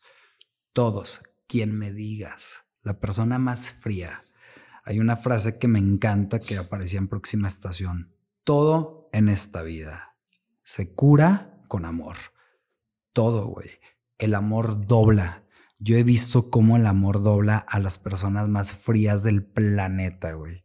A personas que tú dirías, de esa persona no tiene sentimientos. No, güey. Yo he visto cómo el amor los ha doblado. ¿Y qué pasa cuando no sabes recibir amor? Que yo he estado ahí, pues es como como, no sé, lo pongo como si fuera un perrito muy maltratado que lo quieres acariciar y se pone a la defensiva. Espérate, güey. Síguelo acariciando con precaución de que no te muerda. Y va a llegar un momento en que ese perro se va a doblar, güey. Y va a ser el perro más fiel del universo, güey, porque tú le estás dando algo que el mundo le había negado. Entonces, el amor es el pinche motor, güey, ¿no, güey? Hay gente, y, creo que sí es cierto, no, no lo sé, güey, que dicen, pues no todo en esta vida es amor. Pues no lo sé, güey. Pero de que cura, sí cura. De eso sí estoy bien seguro. Pues nos vamos con eso, ¿no? Nos vamos, no nos vamos con dinero, nos vamos con aquellas personas que estuvieron con nosotros, con, con ese sentimiento que tú tenías. Este, ¿Cómo te sentiste en esta dinámica? Pues poca madre, güey. Es un dibujo que, que, siempre que tengo un papel y una pluma lo dibujo, güey. Este, y, que sé que, que Dios me va a dar la oportunidad. Para ti ese es tu objetivo. Para mí ese es mi objetivo y me sería más importante lo que esté acá adentro que acá afuera. Mi gente, este, siento que, pues no sé, güey, pues así soy, soy como muy protector, güey, de, mi gente, de mi equipo. Este, creo que esta vida es de hacer equipos, güey. Esta vida es de, de, esa frase que también digo cuando antes de salir al escenario, cuando me toca compartir escenario con otros, otras personas, con otros este, seres humanos. Y es, a ver, güey, aquí somos un equipo y aquí nadie se va a ahogar. Y si tú te tiras al, al mar, güey, si tú te caes al mar, ten consciente que yo voy a ir atrás de mí, de ti, güey, porque no te vas a ahogar. Y tengo consciente que atrás de mí viene otra persona y la otra persona nos va a aventar el pinche salvavidas y la otra persona. Porque yo tengo muy claro que en esta vida nadie llega a ningún pinche lado solo, güey. Nadie. Nadie, güey. Nadie. Esto es una variable de circunstancias y de voluntades que tú le has pedido probablemente al universo que se manifiesten. Este, pero Eso es verdad. Y, a mí me mama hacer equipos, güey. O sea, me, me encanta el pedo de, de, hacer equipo, de hacer Dream Team, de hacer. Y por eso yo trato, güey, cuando las cosas se vienen mal, cuando las cosas no son favorables, cuando la marea está en contra, güey, que hay que remar un chingo y que ya quieres tirar todo y decir, ah, la chingada, güey, ya no quiero remar. Solo es lo único que le he pedido, que trato de pedir a alguien, güey, te lo ruego con todo mi corazón, no dejes de creer en mi chingo a mi madre que no te voy a defraudar, güey. Probablemente me caiga, probablemente parezca que me ahogue, probablemente parezca que me muera, pero chingo a mi madre que nunca me voy a quedar en el piso. Nunca me voy a quedar en el pinche piso, güey. Este, y, y pues creo en eso. Wow, qué chido. Ahora sí, vamos a llegar a la dinámica del color. ¿Cuál fue el color que tú elegiste? El por qué lo elegiste o qué es lo que te hace sentir cuando tú este, lo ves. El, escogí el gris, gris, gris algo, gris Oxford, no sé. A mí el gris, una, si me voy a la superficialidad, me parece un color muy elegante. Muy elegante. Pero si me voy a la combinación de colores, probablemente me equivoco, ¿eh? porque hablo un poquito desde mi ignorancia. Creo yo que el gris es la combinación del negro, del blanco y del azul. Ok. Creo. Este, yo pinté el Rocket Brothers de gris y esos colores me tocó combinar. Por eso creo que era gris, pero no va bien, así que no sé. Este, y es, me gusta mucho la fusión de esos tres colores en lo que, en el resultado que dan, pero me gusta el interior que es, integra tu lado oscuro con tu lado iluminado. Y el color azul es mi color favorito desde que yo soy un niño. Entonces por eso es mi color favorito eso, esa dinámica siempre se me, se me ha hecho padre por, porque todos tenemos una razón de, del color, ¿no? O sea, una razón de qué es lo que sentimos, una razón del por qué somos esto. Y, y también este, esto lo pongo como ejemplo en todos los episodios, porque tengo la ventaja que la mayoría no los ha escuchado. Así que es que somos un cuaderno de dibujo, que somos, eh, a veces son blancos, a veces son de un color gris, y nosotros le vamos poniendo un color porque es lo que estamos sintiendo en ese momento, ¿no? Al día de mañana tú puedes ser un verde o un rojo, el color que tú quieras, pero nosotros nos vamos a colorear base a nuestros sentimientos y base a lo que estamos pasando en la vida. Así que por eso es esta dinámica. Pues qué chingona dinámica. no sabía. es la ventaja, o sea, por eso siempre pregunto que si ya lo escucharon y si me dicen que no, qué bueno, porque quiero que mejor se sorprendan y, pasen esto. Y sí, es muy sorprendente porque créanme que esto del por qué es mi color favorito lo saqué ahora que llegué aquí a este programa. Fue un, ok, güey, es por esto. Wow, qué chido. Bien. Ahora sí, este, vamos a llegar al final. Si quieres decirle este, unas palabras, creo que este episodio ha sido de mucha motivación, pero unas palabras a aquellas personas que te están escuchando, que te están viendo, que, te quieren, o sea, este, o simplemente les gusta lo que tú estás haciendo, la cámara es tuya. Pues yo agradezco a, cada una de las personas con las que he compartido parte de mi vida, este, que se han compartido, este, que han estado, que siguen estando, también que ya no están. Este, muchas veces también sentí la necesidad de pedir perdón por mis errores. Este, y mucho, mucha gratitud, mucho no soy quien yo quisiera ser todavía. Este, y esto es un axioma de doble A. Pero sí le doy gracias a Dios por no ser quien yo era, por no ser quien antes fui. Este producto de mi ceguera emocional. Este, y que las personas que pasan por algún tema de discapacidad, particularmente visual, como la que yo tengo, este, a mí algo que me ha ayudado es tener en mi corazón muy presente que me puedo quedar ciego, puedo perder la vista, pero jamás, jamás, jamás voy a perder la visión. Jamás, jamás. Y que si tú quieres descubrir lo chingón del mundo, cierra los ojos una hora y te vas a descubrir. Muy cabrón y que todo lo que andas buscando afuera está allá adentro. Wow. Muy cabrón. Qué chido. No, la gente sí, es muy chido eso, las palabras, o sea, y tiene razón. Muchas veces, de hecho, no sé si, bueno, cuando vas ya sea a un retiro o algo, si es que las personas han ido, te, te dicen, ¿sabes qué? Cierra tus ojos un momento y piensa desde esa persona que te ha hecho daño, desde piensa en ti mismo, este, y, y o visualiza lo que tú quieres, ¿no?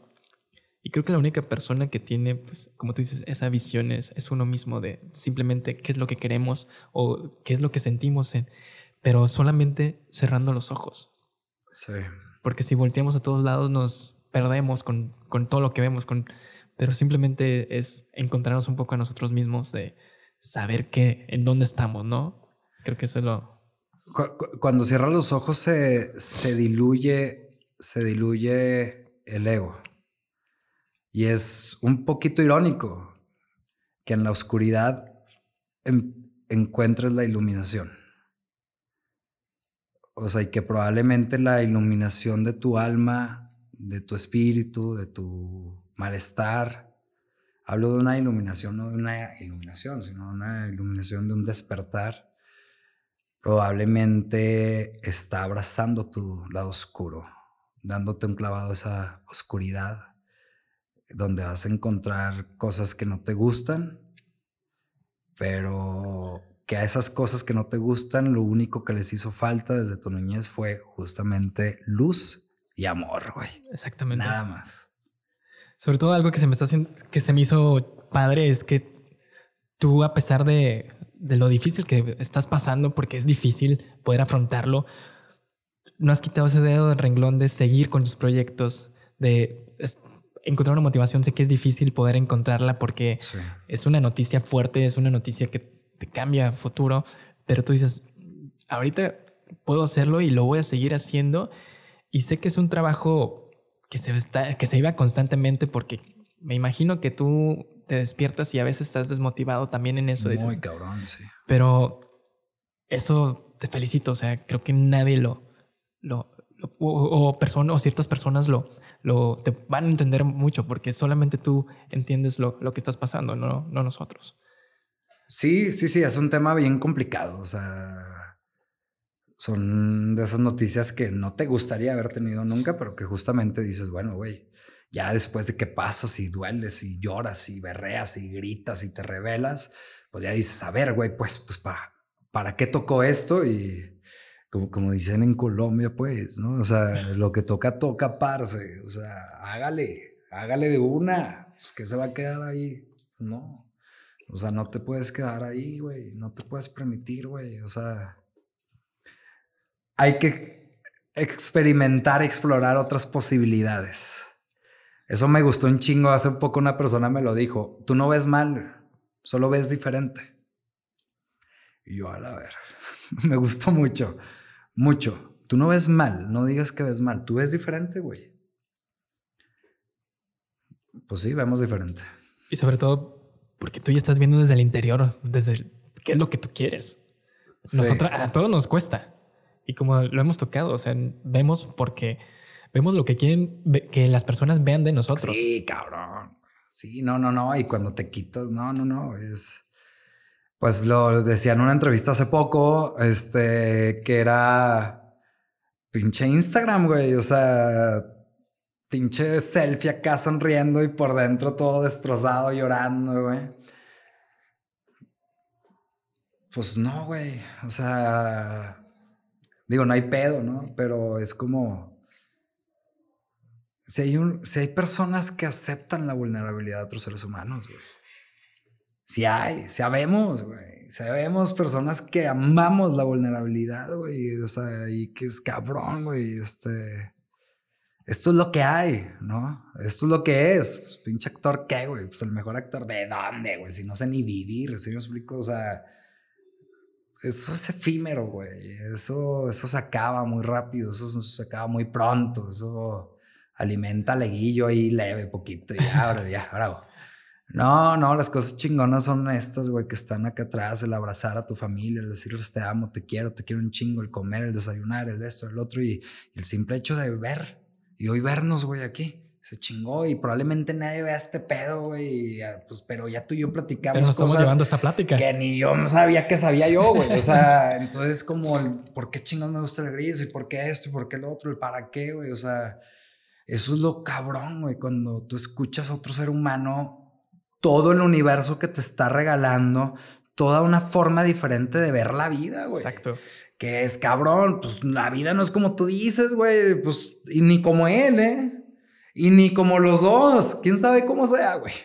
Tú, uno agarra lo que en verdad le gusta. Uno sabe qué es lo que agarra de, de cierta plática, ¿no? Exacto. Y, y, eso es lo que me ha gustado. O sea, sé que tú eres una persona muy exitosa por lo que estás haciendo y las personas que han venido tienen éxito en lo que están haciendo.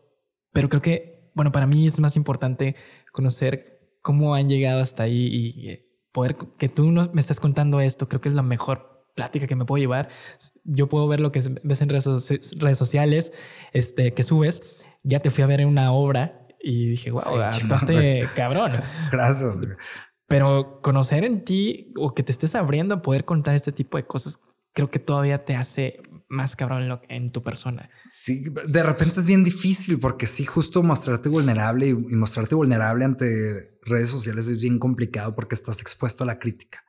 Y, y, si, y si por algo no eres vulnerable es por no exponerte a la crítica este, de tu círculo más cercano, que más cuando está en una plataforma. O, a, o a, veces ni cercano, a veces por tus seguidores no quieres tener esa vulnerabilidad. Ajá, pero hay una persona, una, güey, una a huevo que va a conectar con algo. Güey. Exacto. Y que esa persona probablemente hoy tuvo un pinche pensamiento suicida, o esa persona se está quedando ciega por algo, o esa persona está pasando por una ruptura amorosa.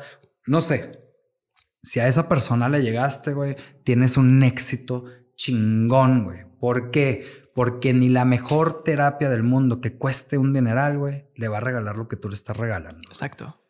Y eso lo he dicho desde que haces un negocio. Por ejemplo, cuando empecé el podcast, este, ni siquiera pensé que lo iban a escuchar tantas personas y, y dices, ok, no, te, te, emociona porque la única persona que no creí que le iba a escuchar fue mi familia. O sea, y mi familia lo escuchó y dices, wow, o sea, no sabes qué, qué tan, hasta dónde puedes llegar y conectas. Y he recibido mensajes de, oye, pues esto me ayudó y sí, son pláticas, son cosas que tú te estás llevando como un recibimiento, a lo mejor lo escucha una, dos o tres personas, pero son esas personas con las que puedes conectar desde todo, ¿no? Y creo que, como te dije en una parte del episodio, fue para todos, pues ah, vas a encontrar un mercado y va a haber alguien que va a conectar ese clic y así que sigamos haciendo lo que nos gusta hacer y, y eso es lo que nos va a estar motivando a seguir, ¿no? Y chingón, y si nadie conecta, que ya conectamos tú y yo, y ya nos conocimos. Y, ya nos llevamos esto. Ah, exacto. Ahora sí, si quieres pasar tus redes sociales, donde te pueden encontrar, si tienes proyectos próximos, pues adelante. Abraham Laguna San, este es ahí este mi Instagram.